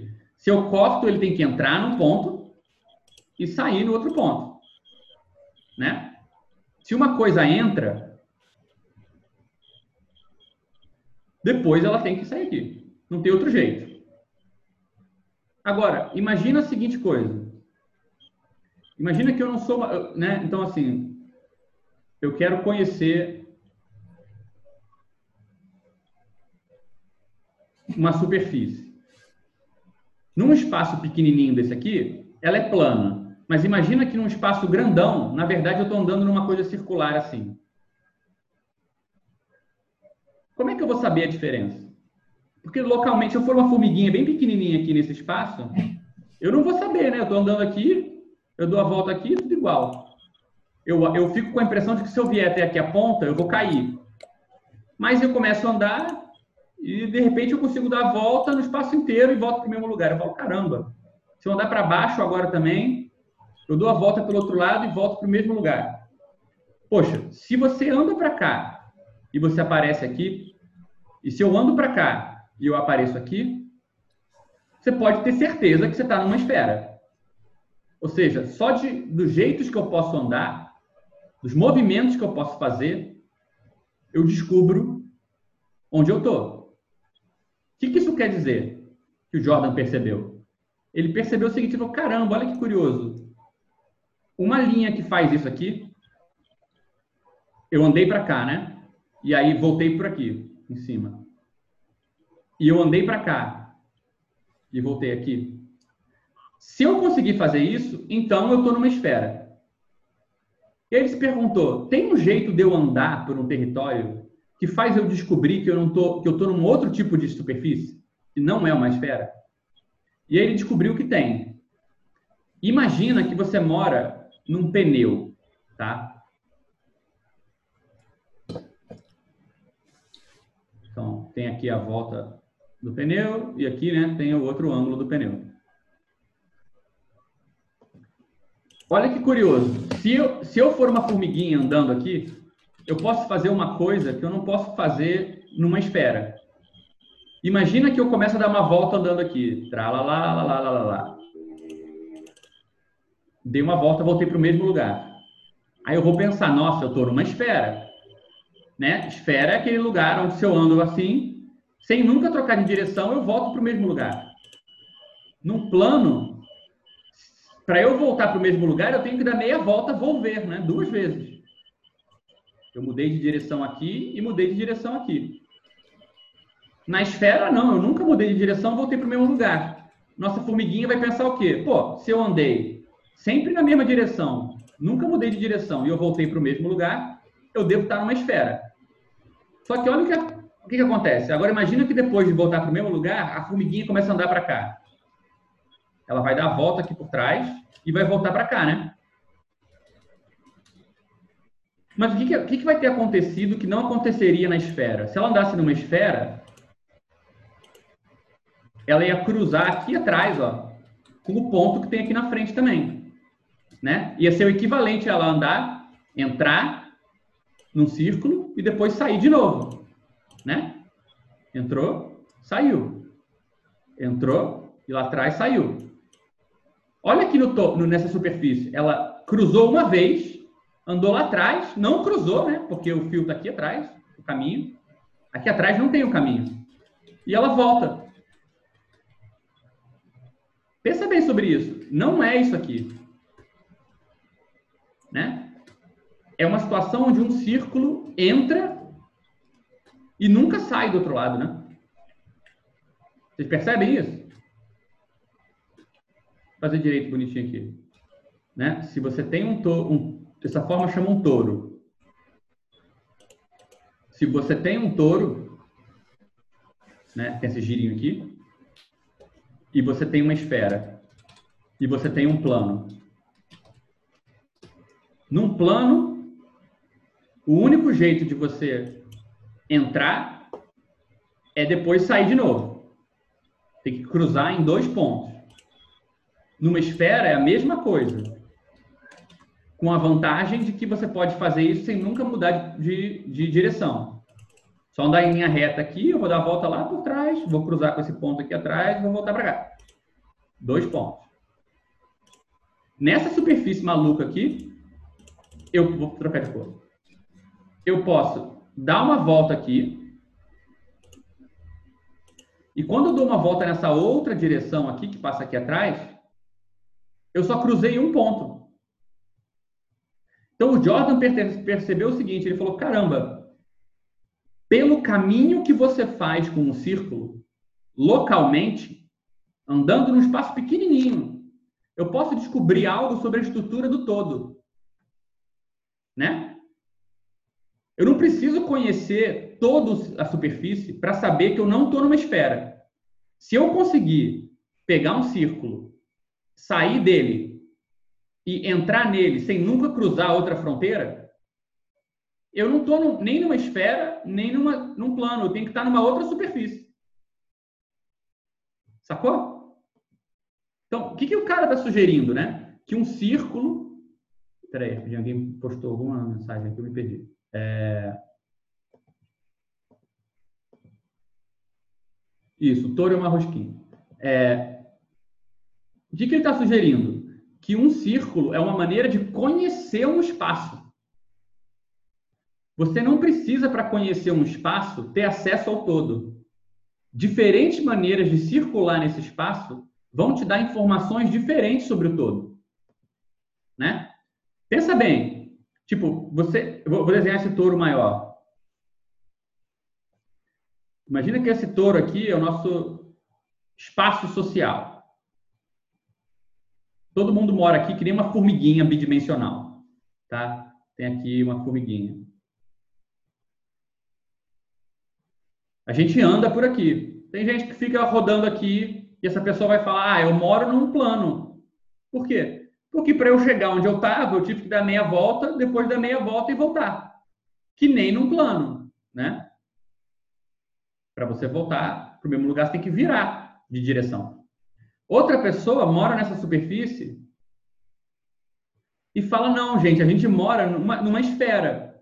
Porque eu saí andando numa direção reta, nunca mudei de direção. E de repente eu me vi no mesmo lugar de novo. Pô, onde é que dá para fazer isso? Só numa esfera dá para fazer isso. Eu fui, dei a volta e voltei. Eu devo estar numa esfera. A experiência de você voltar para o mesmo lugar, né? Ou por exemplo agora essa pessoazinha aqui, né? Se ela interage agora com outra, ah, essa pessoa entra e sai. Bem, se tem um interior e um exterior, então eu estou aqui no plano, ó, gente. Pô, porque aqui eu entro e saio. Essa outra pessoa, depois ela vem aqui e anda assim e assim. Entrou e saiu. Aqui, gente, é igual numa esfera. Ó. Entrei e saí, tem dois pontos também.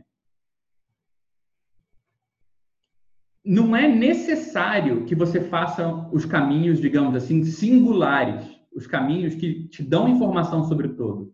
Mas é possível, se você morar nessa superfície maluca, se você for meio malucão, você vai falar, quer saber, eu vou fazer, eu fiz esse caminho assim, andei em linha reta e voltei para o mesmo lugar.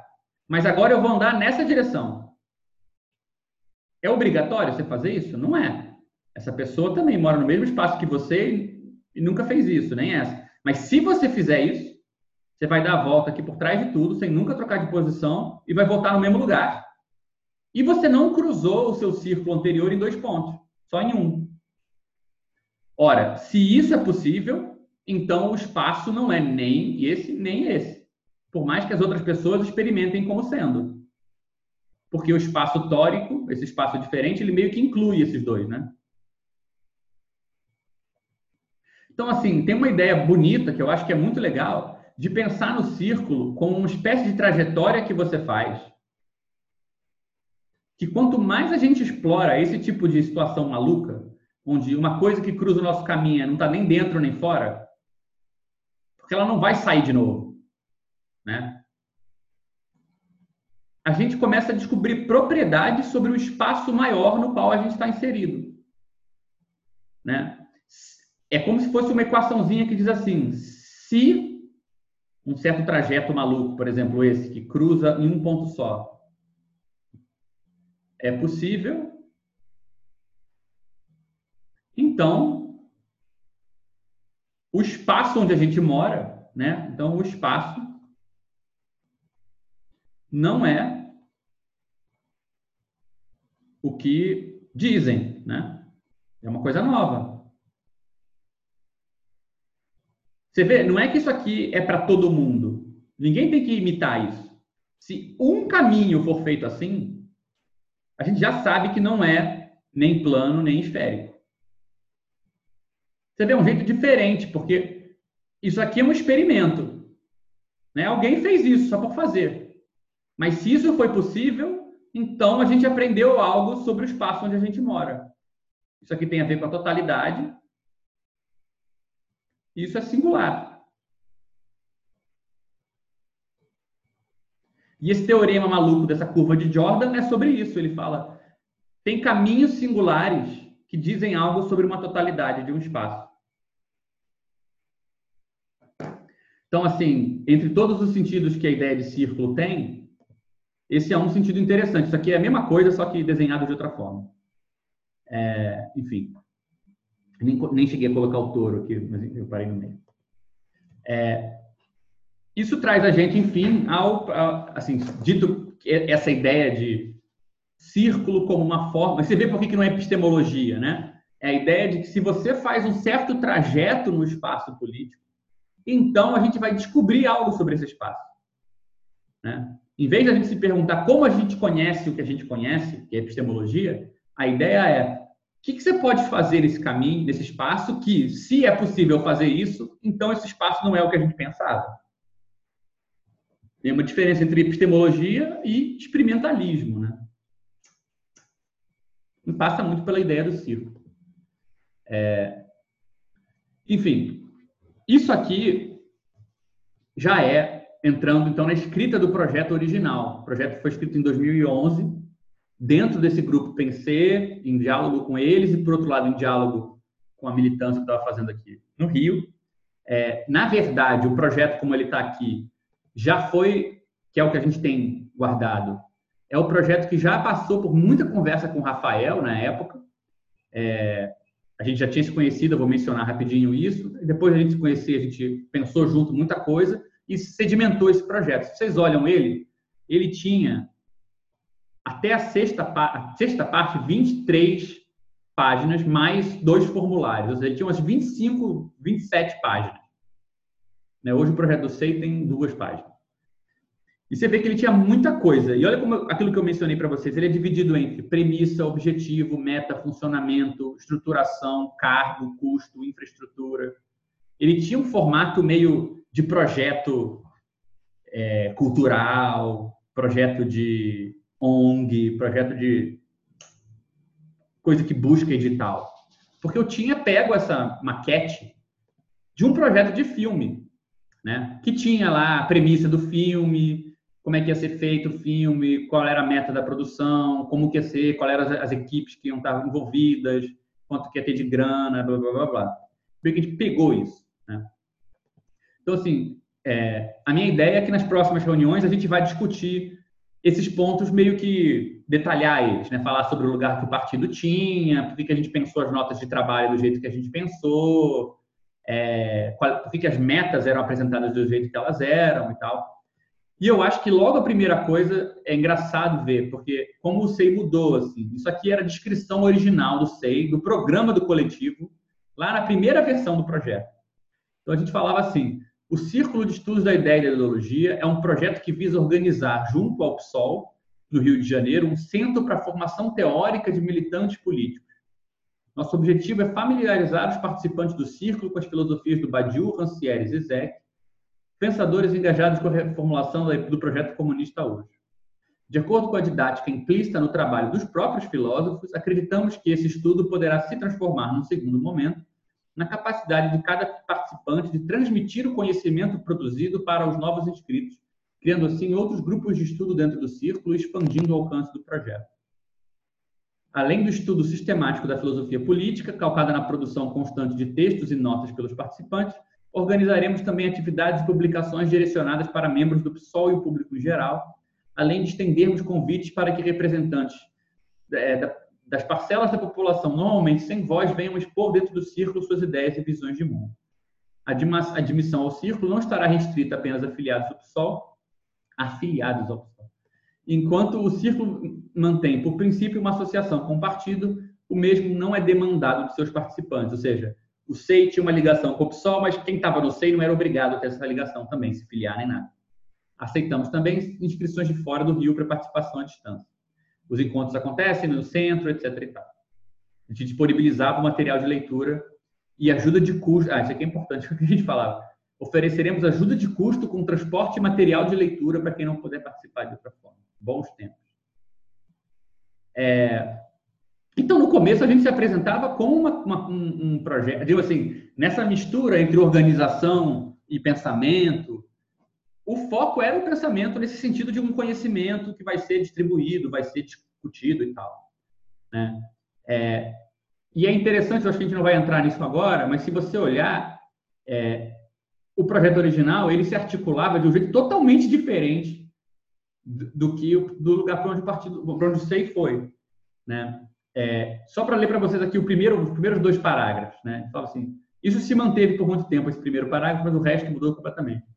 O círculo de estudos não existe. Inscrever seu nome no mundo é tarefa daqueles cujo desejo se engaja com a sua inexistência. Mesmo não existindo o círculo, existe um espaço sobre o qual é possível construí-lo. Esse espaço é demarcado por uma premissa fundamental. Existe partido político para além da função eleitoral. Essa era, digamos assim, a premissa original da inscrição do SEI no PSOL. Né? A ideia de que o SEI queria estar no PSOL para marcar alguma coisa no PSOL que não era a função eleitoral do partido. Né? É exatamente esse enunciado que, não é nem um pouco verdade isso, mas enfim, é exatamente esse enunciado que o candidato do PSOL à presidência, Plínio, em 2010, sustentou com como diretriz de campanha durante o périplo eleitoral de 2010. O voto com conhecimento, o único ao qual nosso representante fez apelo, se diferencia do voto simples, justamente por ser constituído por um elemento que a máquina eleitoral não sabe contar. Então, a ideia era assim, a gente falava assim, bem, o Plínio... É, e era engraçado, era uma época interessante, porque o Plínio, ele, durante a campanha dele, ele citava o Badiou. Eu lembro de uma entrevista dele, citando a hipótese comunista, dava a impressão, não sei, era uma coisa meio infantil de achar que tinha uma, alguma coisa a ver. Mas o Plínio fazia essa coisa que muito, muitos é, candidatos de esquerda radical fazem, que é dizer, olha, gente, talvez hoje em dia nem tanto, mas ele fazia, ele dizia, não adianta você votar em mim, porque se você votar em mim, eu vou querer passar uma coisa muito radical. E se não tiver apoio popular, não vou conseguir passar essa medida. Então não adianta você votar. Votar não é um número estático votar tinha que ser pensado dentro de uma dinâmica em que aquele voto é um passo dentro de um processo mais longo. E a gente pegou essa ideia do voto, que é um pedaço de um processo mais longo, uma coisa que não se exaure no voto, voto como uma coisa que não é uma marca só, ou seja, o voto não seja aquilo que a máquina eleitoral conta, como, digamos assim, o princípio para falar, bem, é isso que marca um partido para além da função eleitoral. Que o partido tem que fazer alguma coisa que a eleição não pode fazer por ele. Receber voto não vai ser uma garantia nenhuma de que a partir da eleição ganhe você vai ser capaz de executar o que você queria. Você precisa de um tipo apelo popular, de trabalho de base e outras coisas. Então, o projeto começava, essa era a premissa fundamental, era essa esse princípio, né? Eu não vou ler aqui esse negócio, acho que vocês podem depois quem se interessar olhar. Era é meio engraçado assim, é bem pomposo, é bem bem severo o tom assim. É, e todo baseado nessa distinção entre voto simples e o voto com conhecimento. Você vê que o nome dessa coisa que marcava o excesso em cima do voto não era organização, não era é, mobilização, não era nada disso, era uma coisa do campo do conhecimento. Né? É, e ter, termina meio assim, então, ele fala assim, é por isso que a trajetória do voto com conhecimento não começa com a campanha, começa com um estudo pois é preciso aprender a diferença entre o presente, isso é o conhecimento do mundo como ele é e daquilo que o sustenta como tal, e uma ideia, o conhecimento daquilo que não existe, mas norteia o engajamento que atravessa as coordenadas do que é reconhecidamente possível. E mais, trata-se ainda de uma trajetória que não tem término, pois o trabalho de transformar o presente nunca se completa. Blá, blá, blá, blá, blá. Enfim, é, é, era toda uma apresentação baseada nesse princípio. Olha, a gente vai intervir, vai ter um lugar dentro do Sol que não é voltado para a promoção da função eleitoral do partido. A gente queria fazer um outro trajeto dentro do espaço partidário. Então, de certa maneira, eu acho que se você for hoje no, no, no YouTube do SEI, até tem um, um um videozinho que a gente fez em 2014 que tinha essa premissa de tipo estar dentro do partido, mas demarcar uma outra função para o partido. É... Então tinha essa essa ideia, mas ela era muito articulada pela ideia, pelo princípio da formação militante, né? Essa ideia de, bem, vamos implementar um jeito, um jeito de fazer pesquisa, implementar uma maneira de organizar, que era essa que eu fazia no Pensê com o Denis e outras pessoas, onde estudar e se organizar para estudar eram duas coisas muito intrincadas, que permitiam um método de ensino diferente, mas era uma aposta muito grande nessa didática. Mesmo que não fosse aposta no esclarecimento, não fosse uma aposta no, no, no vamos passar um conteúdo político, né? como já está aqui nessa primeira coisa, né? que a ideia era usar a didática implícita no trabalho desses filósofos, ou seja, né? por exemplo, implícita no próprio Rancière. De qualquer maneira, o ponto forte era a ideia, né, não de organização, mas a ideia de uma didática. Tudo bem que essa didática tinha esse princípio de fundo de é, des, deslocar a relação entre o que você faz e quem verifica se você fez certo ou não. Né? Essa aposta na igualdade das inteligências, como Jacotot chamava. Mas a gente achava que o nome disso era uma didática e que isso era um projeto de formação. Né?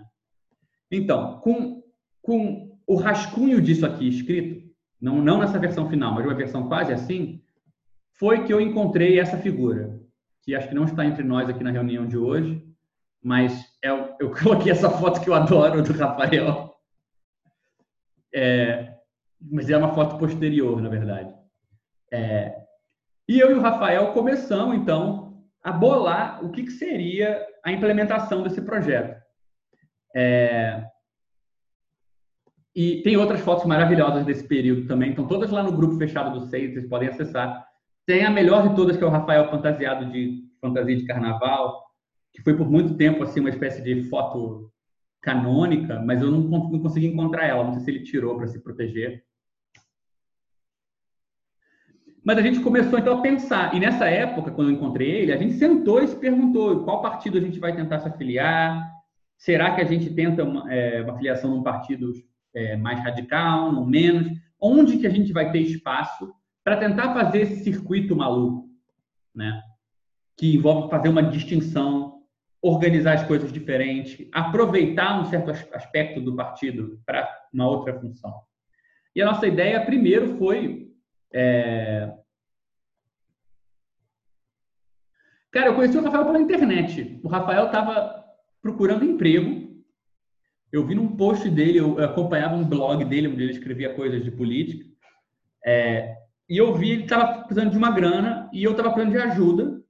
E eu falei, cara, consigo te pagar um trocado para você me ajudar a organizar esse projeto e a gente tirar ele do chão. E a gente se conheceu assim, marcamos uma cerveja.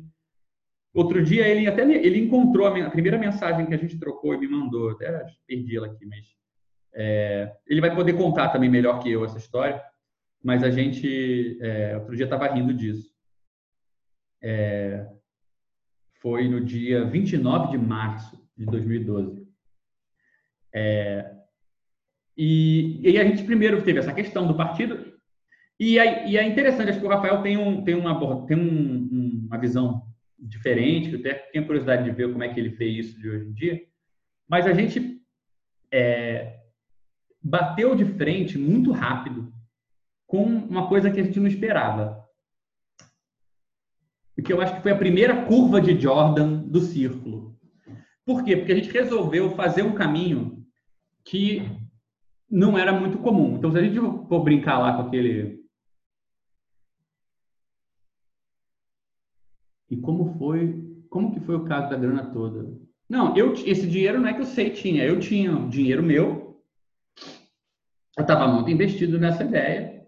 E eu falei, não, vou tirar do meu bolso, vou te pagar uma grana e fazer. Não sei, depois, mais para frente, em 2013 e 14, se eu não me engano, a gente conseguiu um financiamento isso era outra história. Nessa época não tinha isso, não. Isso era dinheiro do meu bolso que eu estava tirando.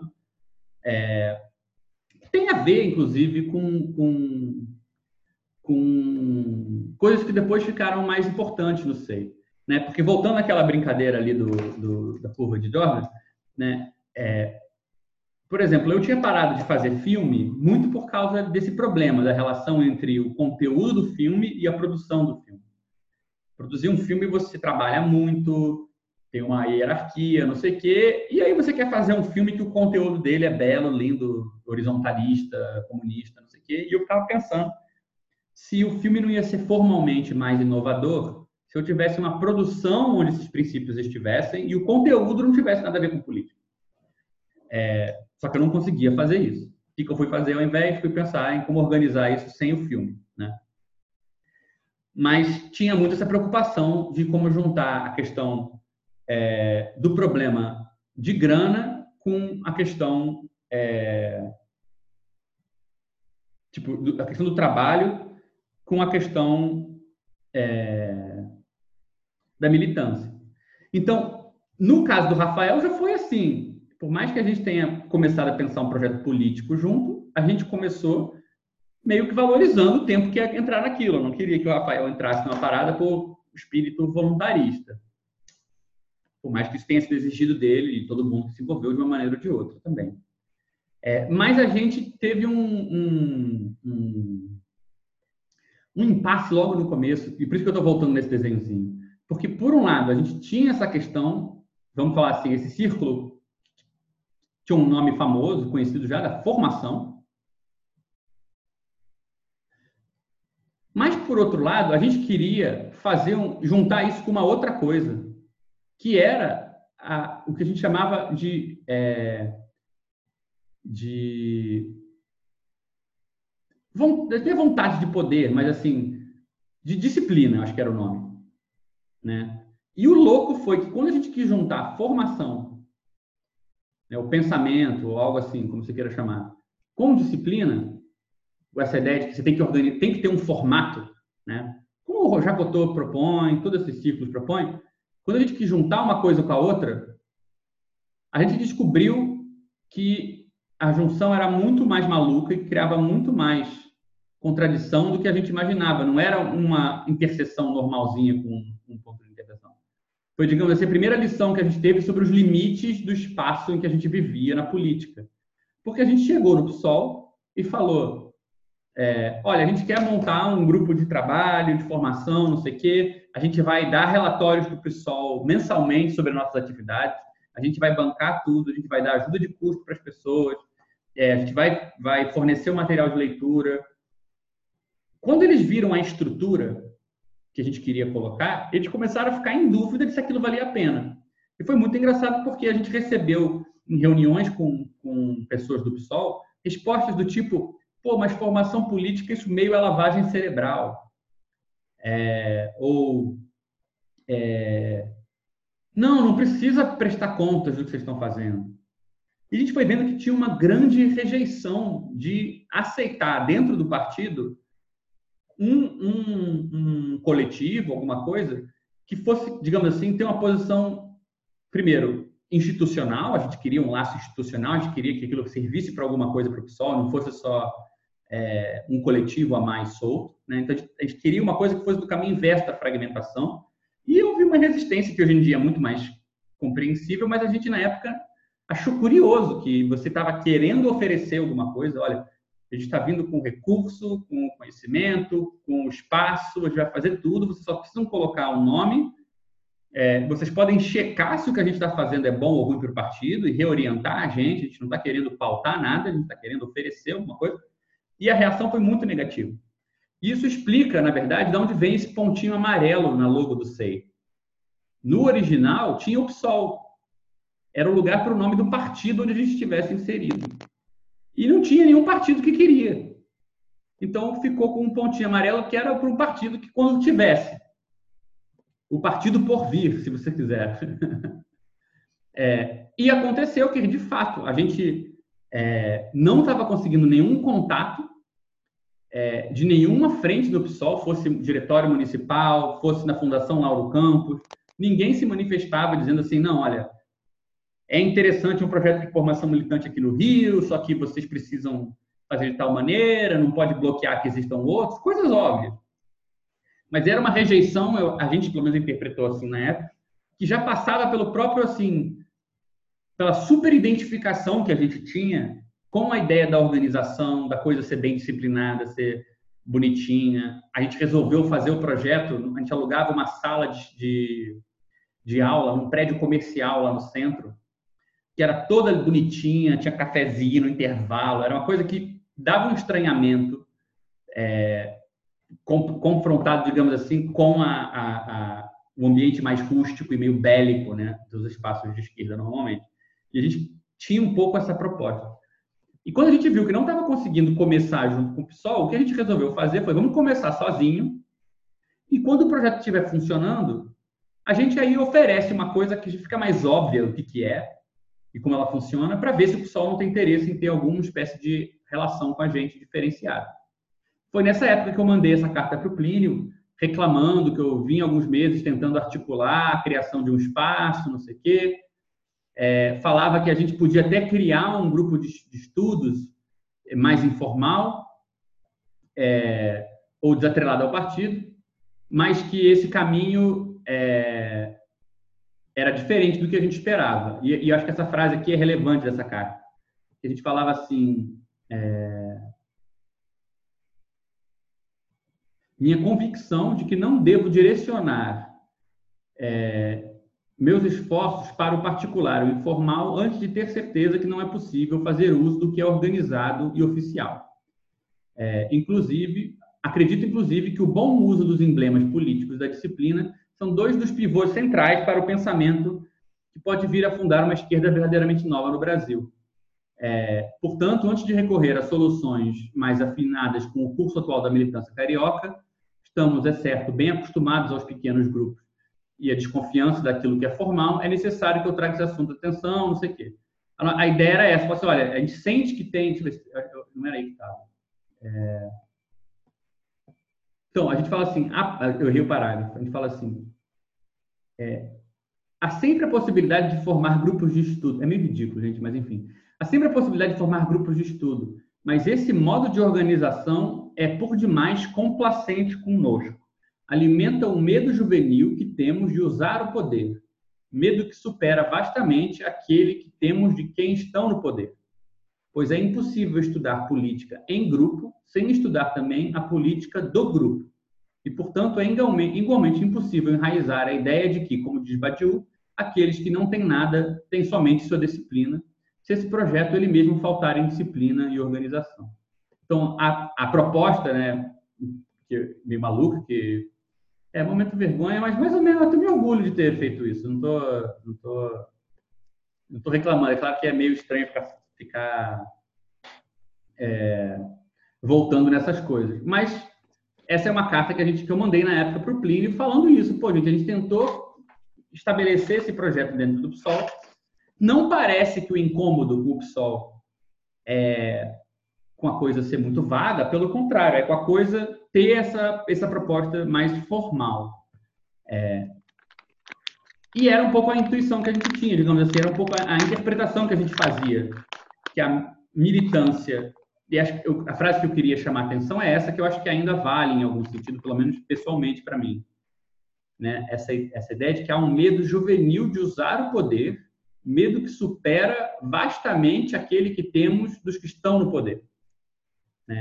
Ou seja, você organizar um grupo e fazer uso do poder da organização é um modo de você, digamos assim, tratar um obstáculo para a tal da tomada do poder. Né? Se você não é capaz de fazer uso do que está dentro de um círculo, vamos falar assim, né? o tal do círculo da potência, porque não também um círculo de um certo poder, esse poder pode ser idiótico, do tipo direcionar para onde você quer que a coisa vá, definir as suas próprias tarefas, fazer uso dos recursos que o coletivo tem disponíveis. O que, que você tem, o que, que você vai querer ter a ver com a tomada do poder amplo espectro?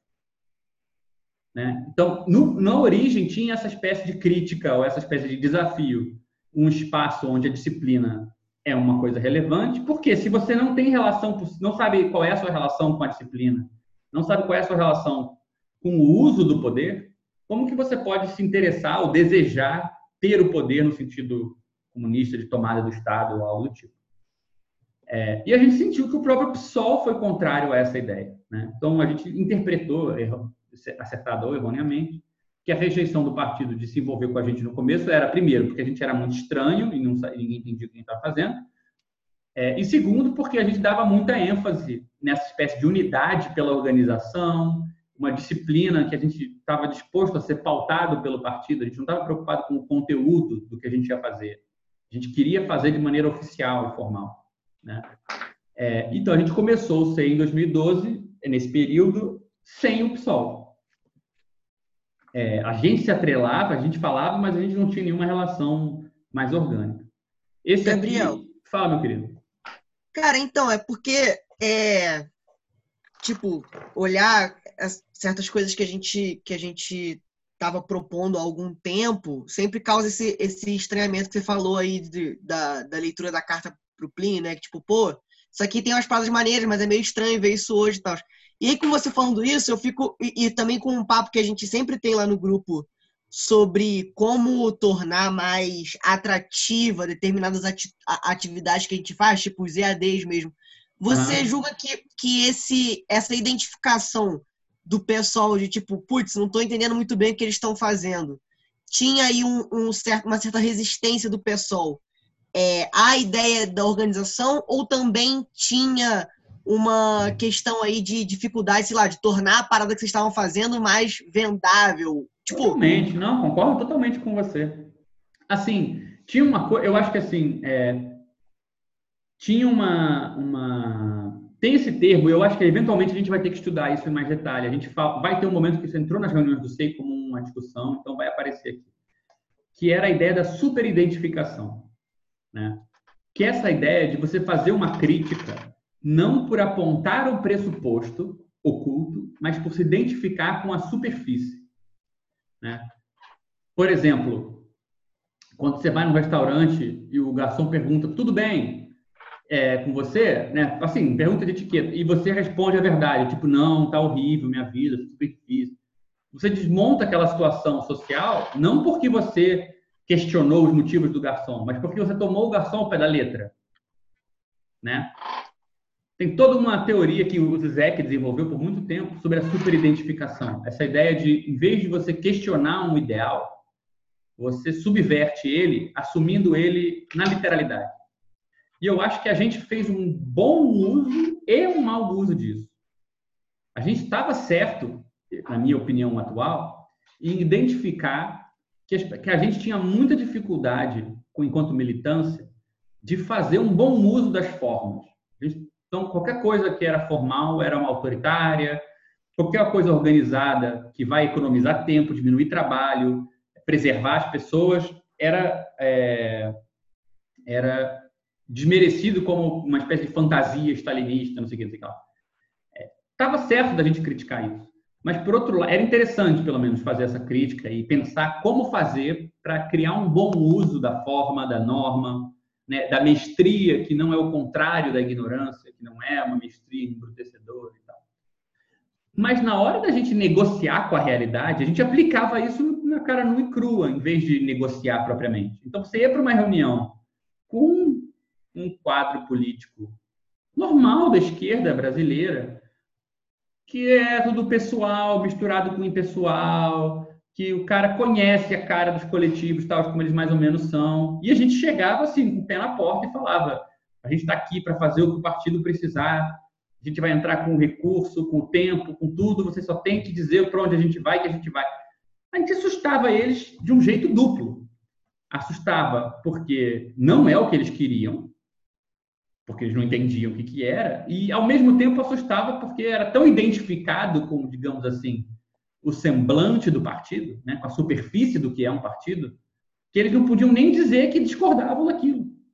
Então não dava nem para eles nem para eles concordarem, porque não não era não é assim que um coletivo normalmente funciona, se insere no partido, se insere numa corrente, então estava meio fora do esquema mas também não dava para dizer que eles discordavam, porque a gente literalmente pegava ao pé da letra o estatuto do partido, a ideia de que tem uma fundação de formação, a ideia de que está faltando organização, que todo mundo dizia que faltava, então vamos fazer. Né? Então, era, um, era uma estratégia agressiva demais, sem nenhum cuidado com a situação real, é, e que certamente foi um, um, um, tiro no pé. Eu, acho que o Rafael vai poder falar melhor sobre isso. É, nós éramos jovens e, e idealistas, mas acho que não, não, se justifica por isso. Acho que foi uma espécie de idiotia mesmo. E a gente demorou muito para rever isso, né? Ainda que mesmo revendo muito dessa, dessa animosidade ou dessa maneira mais violenta de colocar essa esse apelo à disciplina, à formalização, à formalidade, ao espaço bem organizado, mesmo a gente diminuindo muito essa fachada, ainda assim a relação foi sempre difícil. Né? Então, assim, isso aqui, por exemplo, é, é, é, é para você ter uma ideia de como, como tinha muita ingenuidade. Imagina fazer um, um pôster para convidar pessoas para um coletivo que tem essa quantidade de texto. Era louco, entendeu? Era falta de noção mesmo, assim. A gente estava aprendendo na medida em que a gente ia. Então, assim, é útil por um lado, porque tem ideias aqui que nunca se exauriram completamente, mas é inútil porque o jeito de fazer não estava em diálogo com a situação. Né? E eu acho que isso é uma coisa muito importante, porque essa diferença, eu acho que a gente vai trabalhar ela ao longo de todo esse balanço, né? entre a ideia e a eficácia. Né? Uma, uma ideia, ela pode estar formulada dentro de, digamos, de um texto totalmente ineficaz tem lá dentro alguma coisa nova, alguma ideia, é, alguma coisa importante. Mas realmente compreender uma ideia é compreender qual é a forma que ela tem que ter numa conjuntura para que ela seja eficaz. Né? É o problema de como dar corpo para a ideia. Né? E aí a questão não é simplesmente de você apostar na organização. A pergunta é qual é a forma correta, qual é a organização correta para você apostar na organização. Né? Coisas assim. Questão então, quase de design, né? É, tem a ver com design.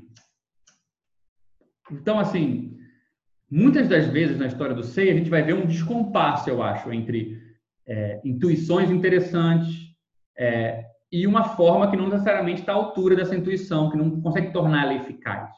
E, ao mesmo tempo, a gente vai ver o contrário também. Momentos em que a gente tinha uma eficácia que a gente não sabia qual era a ideia correspondente a ela. Né? Então, esse momento inicial do SEI, ele é interessante porque ele certamente foi um momento de um fracasso. Esse tipo de formulário de, de, de divulgação maluca, esse tipo de apresentação muito né, ferrenha, buscando uma coisa muito é, preto no branco, tudo isso certamente foi relevante para a gente ter uma relação muito é, enviesada com, com o PSOL, mesmo quando talvez não precisasse. Por mais que eu acho que a longo prazo essa relação enviesada se mostrou não só um problema, mas uma posição mesmo que a gente foi, foi criando, né? Mas também teve outros momentos em que não foi o momento, o momento em que a gente deu um passo para uma direção, mas a vida ia para outra. Teve momentos em que foi o contrário também. E até hoje a gente não sabe muito bem qual foi a ideia que estava em jogo na eficácia do que a gente estava fazendo, né? Então, assim, é... por exemplo, a Vanessa trouxe uma coisa hoje que eu acho que não é irrelevante, né? O, isso que ela chamou do, do grupo de zap fofinho é relevante, porque é, muita gente que entrou no SEI entrava, e eu, eu lembro muito disso, principalmente em 2013, 2014, com a faca nos dentes, entrava na primeira reunião, mandava ver um discurso super agressivo contra tudo isso que está aí, porque nós temos que fazer a revolução, porque a baioneta, porque a burguesia. E aí ela olhava em volta e, não, mesmo que fosse um grupo comunista, as pessoas tá tudo coçando a cabeça, falando é, pô, que legal, hein? Não tenho certeza de nada. Ficava todo mundo dizendo que não sabia para onde ir. Tinha um senso de que tipo, tudo bem a gente fazer errado em 2013 a gente já zoava o que o coletivo tinha feito em 2012. Então, tipo, era um lugar que desativava muito a rivalidade, desativava muito o superego, assim, dessa compulsão de estar certo, né? É, então, tinha, eu acho que até esse aspecto da fofura, é, de um ambiente onde algumas rivalidades, alguns jogos fálicos era meio desativado, né? Claro que isso não quer dizer que não tinham esses jogos de outros sentidos, mas certamente algumas, algumas dinâmicas, a pessoa chegava ali e não encontrava o que ela esperava. Isso foi uma coisa certamente muito mais eficaz em termos de coesão, de produção, de novidade, do que essa apresentação maluca que a gente está vendo aqui na tela. Só que a gente não sabia disso. Né? É... Pois é, fofura militante. Então, assim, é... Tá aí um, uma situação que é o contrário, né? onde você tem uma ideia eficaz, só que você não conhece a ideia que você mesmo incorpora né? na sua organização. Então a gente pode ter os dois processos. A gente pode ter momentos em que você tem um ideal na cabeça, mas ele não tem nenhuma realidade na organização, mas você também pode ter momentos em que há ideias numa organização que ainda não tem nenhuma contraparte na representação. Você ainda não sabe o que você está pensando, né? É, e eu acho que isso é um pouco uma coisa que eu sei, esse, esse processo é um processo que a gente vai ver em vários momentos do coletivo. Para terminar, eu separei aqui numa espécie de enigma, só para mostrar para vocês como as coisas mudaram. É, 2011 para 2012, essa era a citação de abertura do projeto do SEI. É uma citação do que fazer do Lenin. E você vai ver que ela é uma citação muito baseada na questão da espontaneidade versus organização. Né? Constatamos que o erro fundamental da social-democracia é curvar-se diante da espontaneidade, né? E não compreender que a espontaneidade da massa exige uma consciência elevada. Então, tinha uma oposição entre a consciência elevada, o conhecimento, a formação, etc. e tal, versus a espontaneidade. Que no nosso projeto aparecia um pouco com esse voto simples, que você vota na eleição, participa, se organiza, vira voto, blá blá blá e some, né? É, você vê aqui, a, a, a citação terminava com: os revolucionários ficam para trás quanto à progressão do movimento, tanto em suas teorias quanto na sua atividade, e não souberam criar uma organização constante e contínua capaz de dirigir o movimento. Dois anos depois, a gente tinha trocado a citação para um outro capítulo do que fazer do Lenin, onde já aparecia a ideia do revolucionário profissional, ou seja, essa ideia de revolução é, junto com uma questão do trabalho, né? É, a necessidade de uma organização é, já mudou um pouco. Né? Então, é interessante depois a gente tentar entender por que diabos teve essa mudança de uma citação para outra. Né? Já tinha uma espécie de mudança no projeto. E o projeto de 2014 ele já é bastante diferente em alguns pontos bem importantes. Assim. Enfim, minha ideia era não entrar agora no conteúdo do projeto propriamente dito, né? Eu mencionei rapidinho o programa, essa premissa fundamental. A minha ideia era que talvez assim, eu vou, eu vou compartilhar no grupo de Zap da gente o projeto de 2012. Quem quiser ler, é, é uma leitura engraçada, assim. Eu acho que tem coisas super interessantes, mas é um documento que tem esse, me parece, ter esse descompasso entre uma maneira de formular que é muito devedora de uma história prévia e pouco, e pouco íntima da situação onde a gente estava inserido. Né? Quem se interessou por aquele Jean-Claude Villeneuve que eu mencionei, vai reconhecer o estilo dele nesse projeto, vai perceber que a gente estava mais preocupado com é, garantir essa identificação com o formalismo, tipo, olha, é importante isso, a gente tem que ter um interesse no trabalho, no poder, na organização, né? Esse, quase esse espetáculo né, que o projeto era, que era tão grande, tão cheio de coisas, do que a capacidade de defender essas ideias de maneira que elas fossem eficazes, né? É, certamente o projeto ele foi muito útil do jeito que ele é, como está nessa lista. Muita gente só se sentiu em condição de ficar no SEI e de é, debater de igual para igual com todo mundo, porque tinha um projeto super explicadinho que permitia que a pessoa não confiasse nos outros só, ficasse à mercê de quem estava mais tempo, mas ela tinha as regras para seguir com clareza do como fazer, do que fazer. Então, de certa maneira, era um documento importante, mas eu acho que a gente também vai ver que ele era cheio de pressupostos que foram ficando complicados, justamente porque ele misturava regras de organização com conceituação filosófica. Queria explicar filosoficamente tudo que ele fazia. Então, é um documento curioso, assim, não é muito simples. Mas não é um documento ruim, não, é um documento interessante. Mas a minha ideia é deixar a discussão dos detalhes dele mais para frente, acho que a gente não precisa entrar nisso agora. É, como eu falei para vocês, a princípio o Rafael vai apresentar semana que vem a visão dele desse período, da gente escrever o projeto, debater essas primeiras interações com o PSOL, é, para a gente poder discutir, não na semana que vem, mas na seguinte, os detalhes do projeto. Minha ideia é, tipo, escarafunchar esse projeto com vocês para até para a gente ver se não tem ideias boas que estão perdidas aí no meio que a gente nunca mais retomou, enfim, coisas que tem aí que podem ser interessantes. Mas acho que é isso, pessoal. Não sei se, se alguém tem quer quer que a gente aborde mais alguma coisa.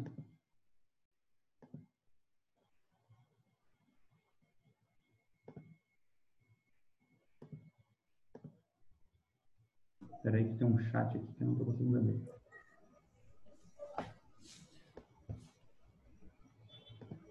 Alguém? É uma boa, né? O Vitor o Vitor está falando que acha legal a gente analisar o projeto em detalhe, né? É, até porque quando eu entrei, eu entrei em 2016, né? Aí eu olhei o projeto e falei, caraca, o bagulho é sério. pô, o negócio tem, tem mó peso, assim, e tal. Aí o, o Arthur, que foi o, o ex-membro que me trouxe pro SEI, falou assim, não, cara, vamos com calma, essa é a parada... tipo assim, faz sentido, mas, mas é porque tem uma preocupação formal e tal, aí, aí eu fiquei, pô, beleza, mas, mas também tinha... Também, é, é, hoje, né, percebo isso. Na época, acho que não conseguiria elaborar dessa forma.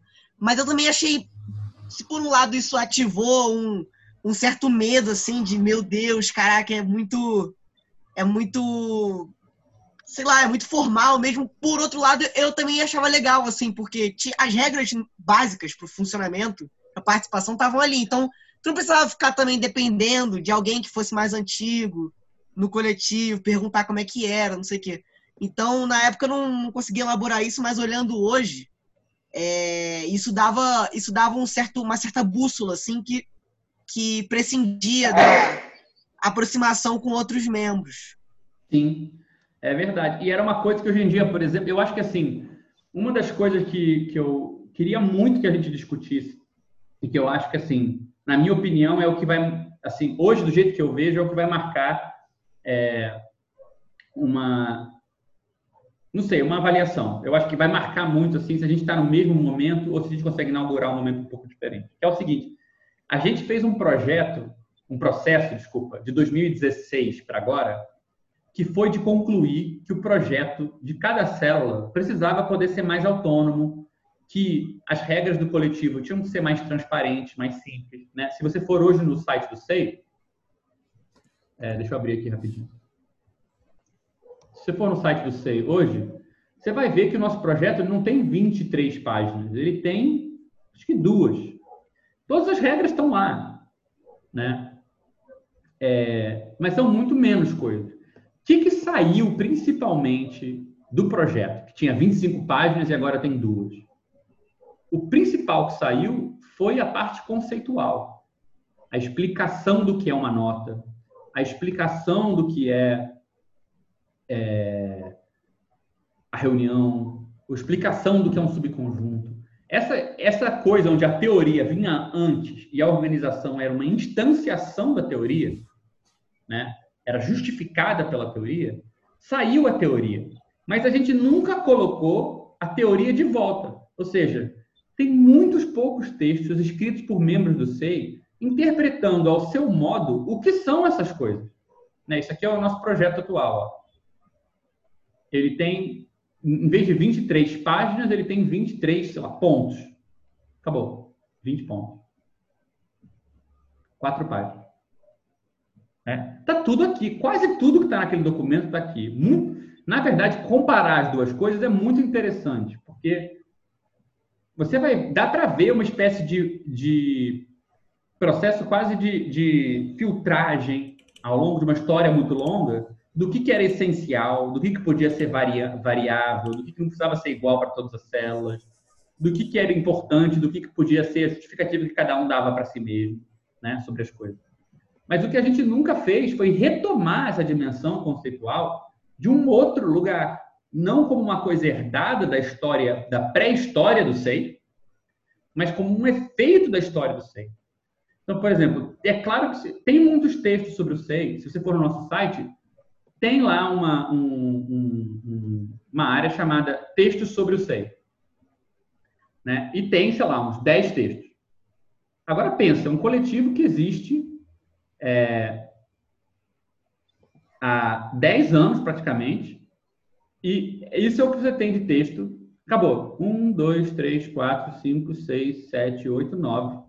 Desses nove textos aqui, um deles é uma apresentação de vídeo. Teria outros, outras apresentações de vídeo que a gente poderia fazer, mas um, dois são do Rafael, uma é do Carlos e o resto são textos que eu escrevi. Né? Ou seja, é, tem um texto que foi um texto coletivo também, que é esse, um partido é parte do quê? É, mas assim, a gente, a gente produziu muito pouco no sentido de, digamos assim, de realmente não defender idealmente esse círculo da potência né, onde o Jacotor falava, pô, você vai ficar ali até você conseguir com a sua própria inteligência aprender o que é que você quer fazer e verificar se você faz o que você queria fazer. Esse lado, isso que a gente tirou do projeto de justificativas teóricas, de um saldo conceitual, de uma espécie de visão transmissível de por que, que a gente faz o que a gente faz, não foi algo que a gente recuperou do outro lado do processo. Né? A gente tirou do projeto, enxugou ele para quatro páginas e a gente nunca deu um outro destino, digamos assim, para essa, essa é, vontade de conhecer as ideias por trás da nossa própria organização. Porque eu acho que ficou muito atrelado à, à impressão de que, bem, essas ideias são aquelas que estavam no projeto, não podem ser outras ideias, né? Então, eu acho que quanto mais a gente anda com esse balanço e mais vai ficando claro que as ideias do SEI não são as ideias que estavam no projeto, Pode até casar aqui e ali. Mas o SEI não é fruto da cabeça de ninguém em particular, de fato. Né? Você vê aquele, esse, essa, esse, essas imagens que eu mencionei hoje, né? esse, esse flyer, essa discussão sobre o voto com conhecimento, né? a imagem que se tinha de para onde o coletivo ia e o lugar para onde ele foi, não são o mesmo processo.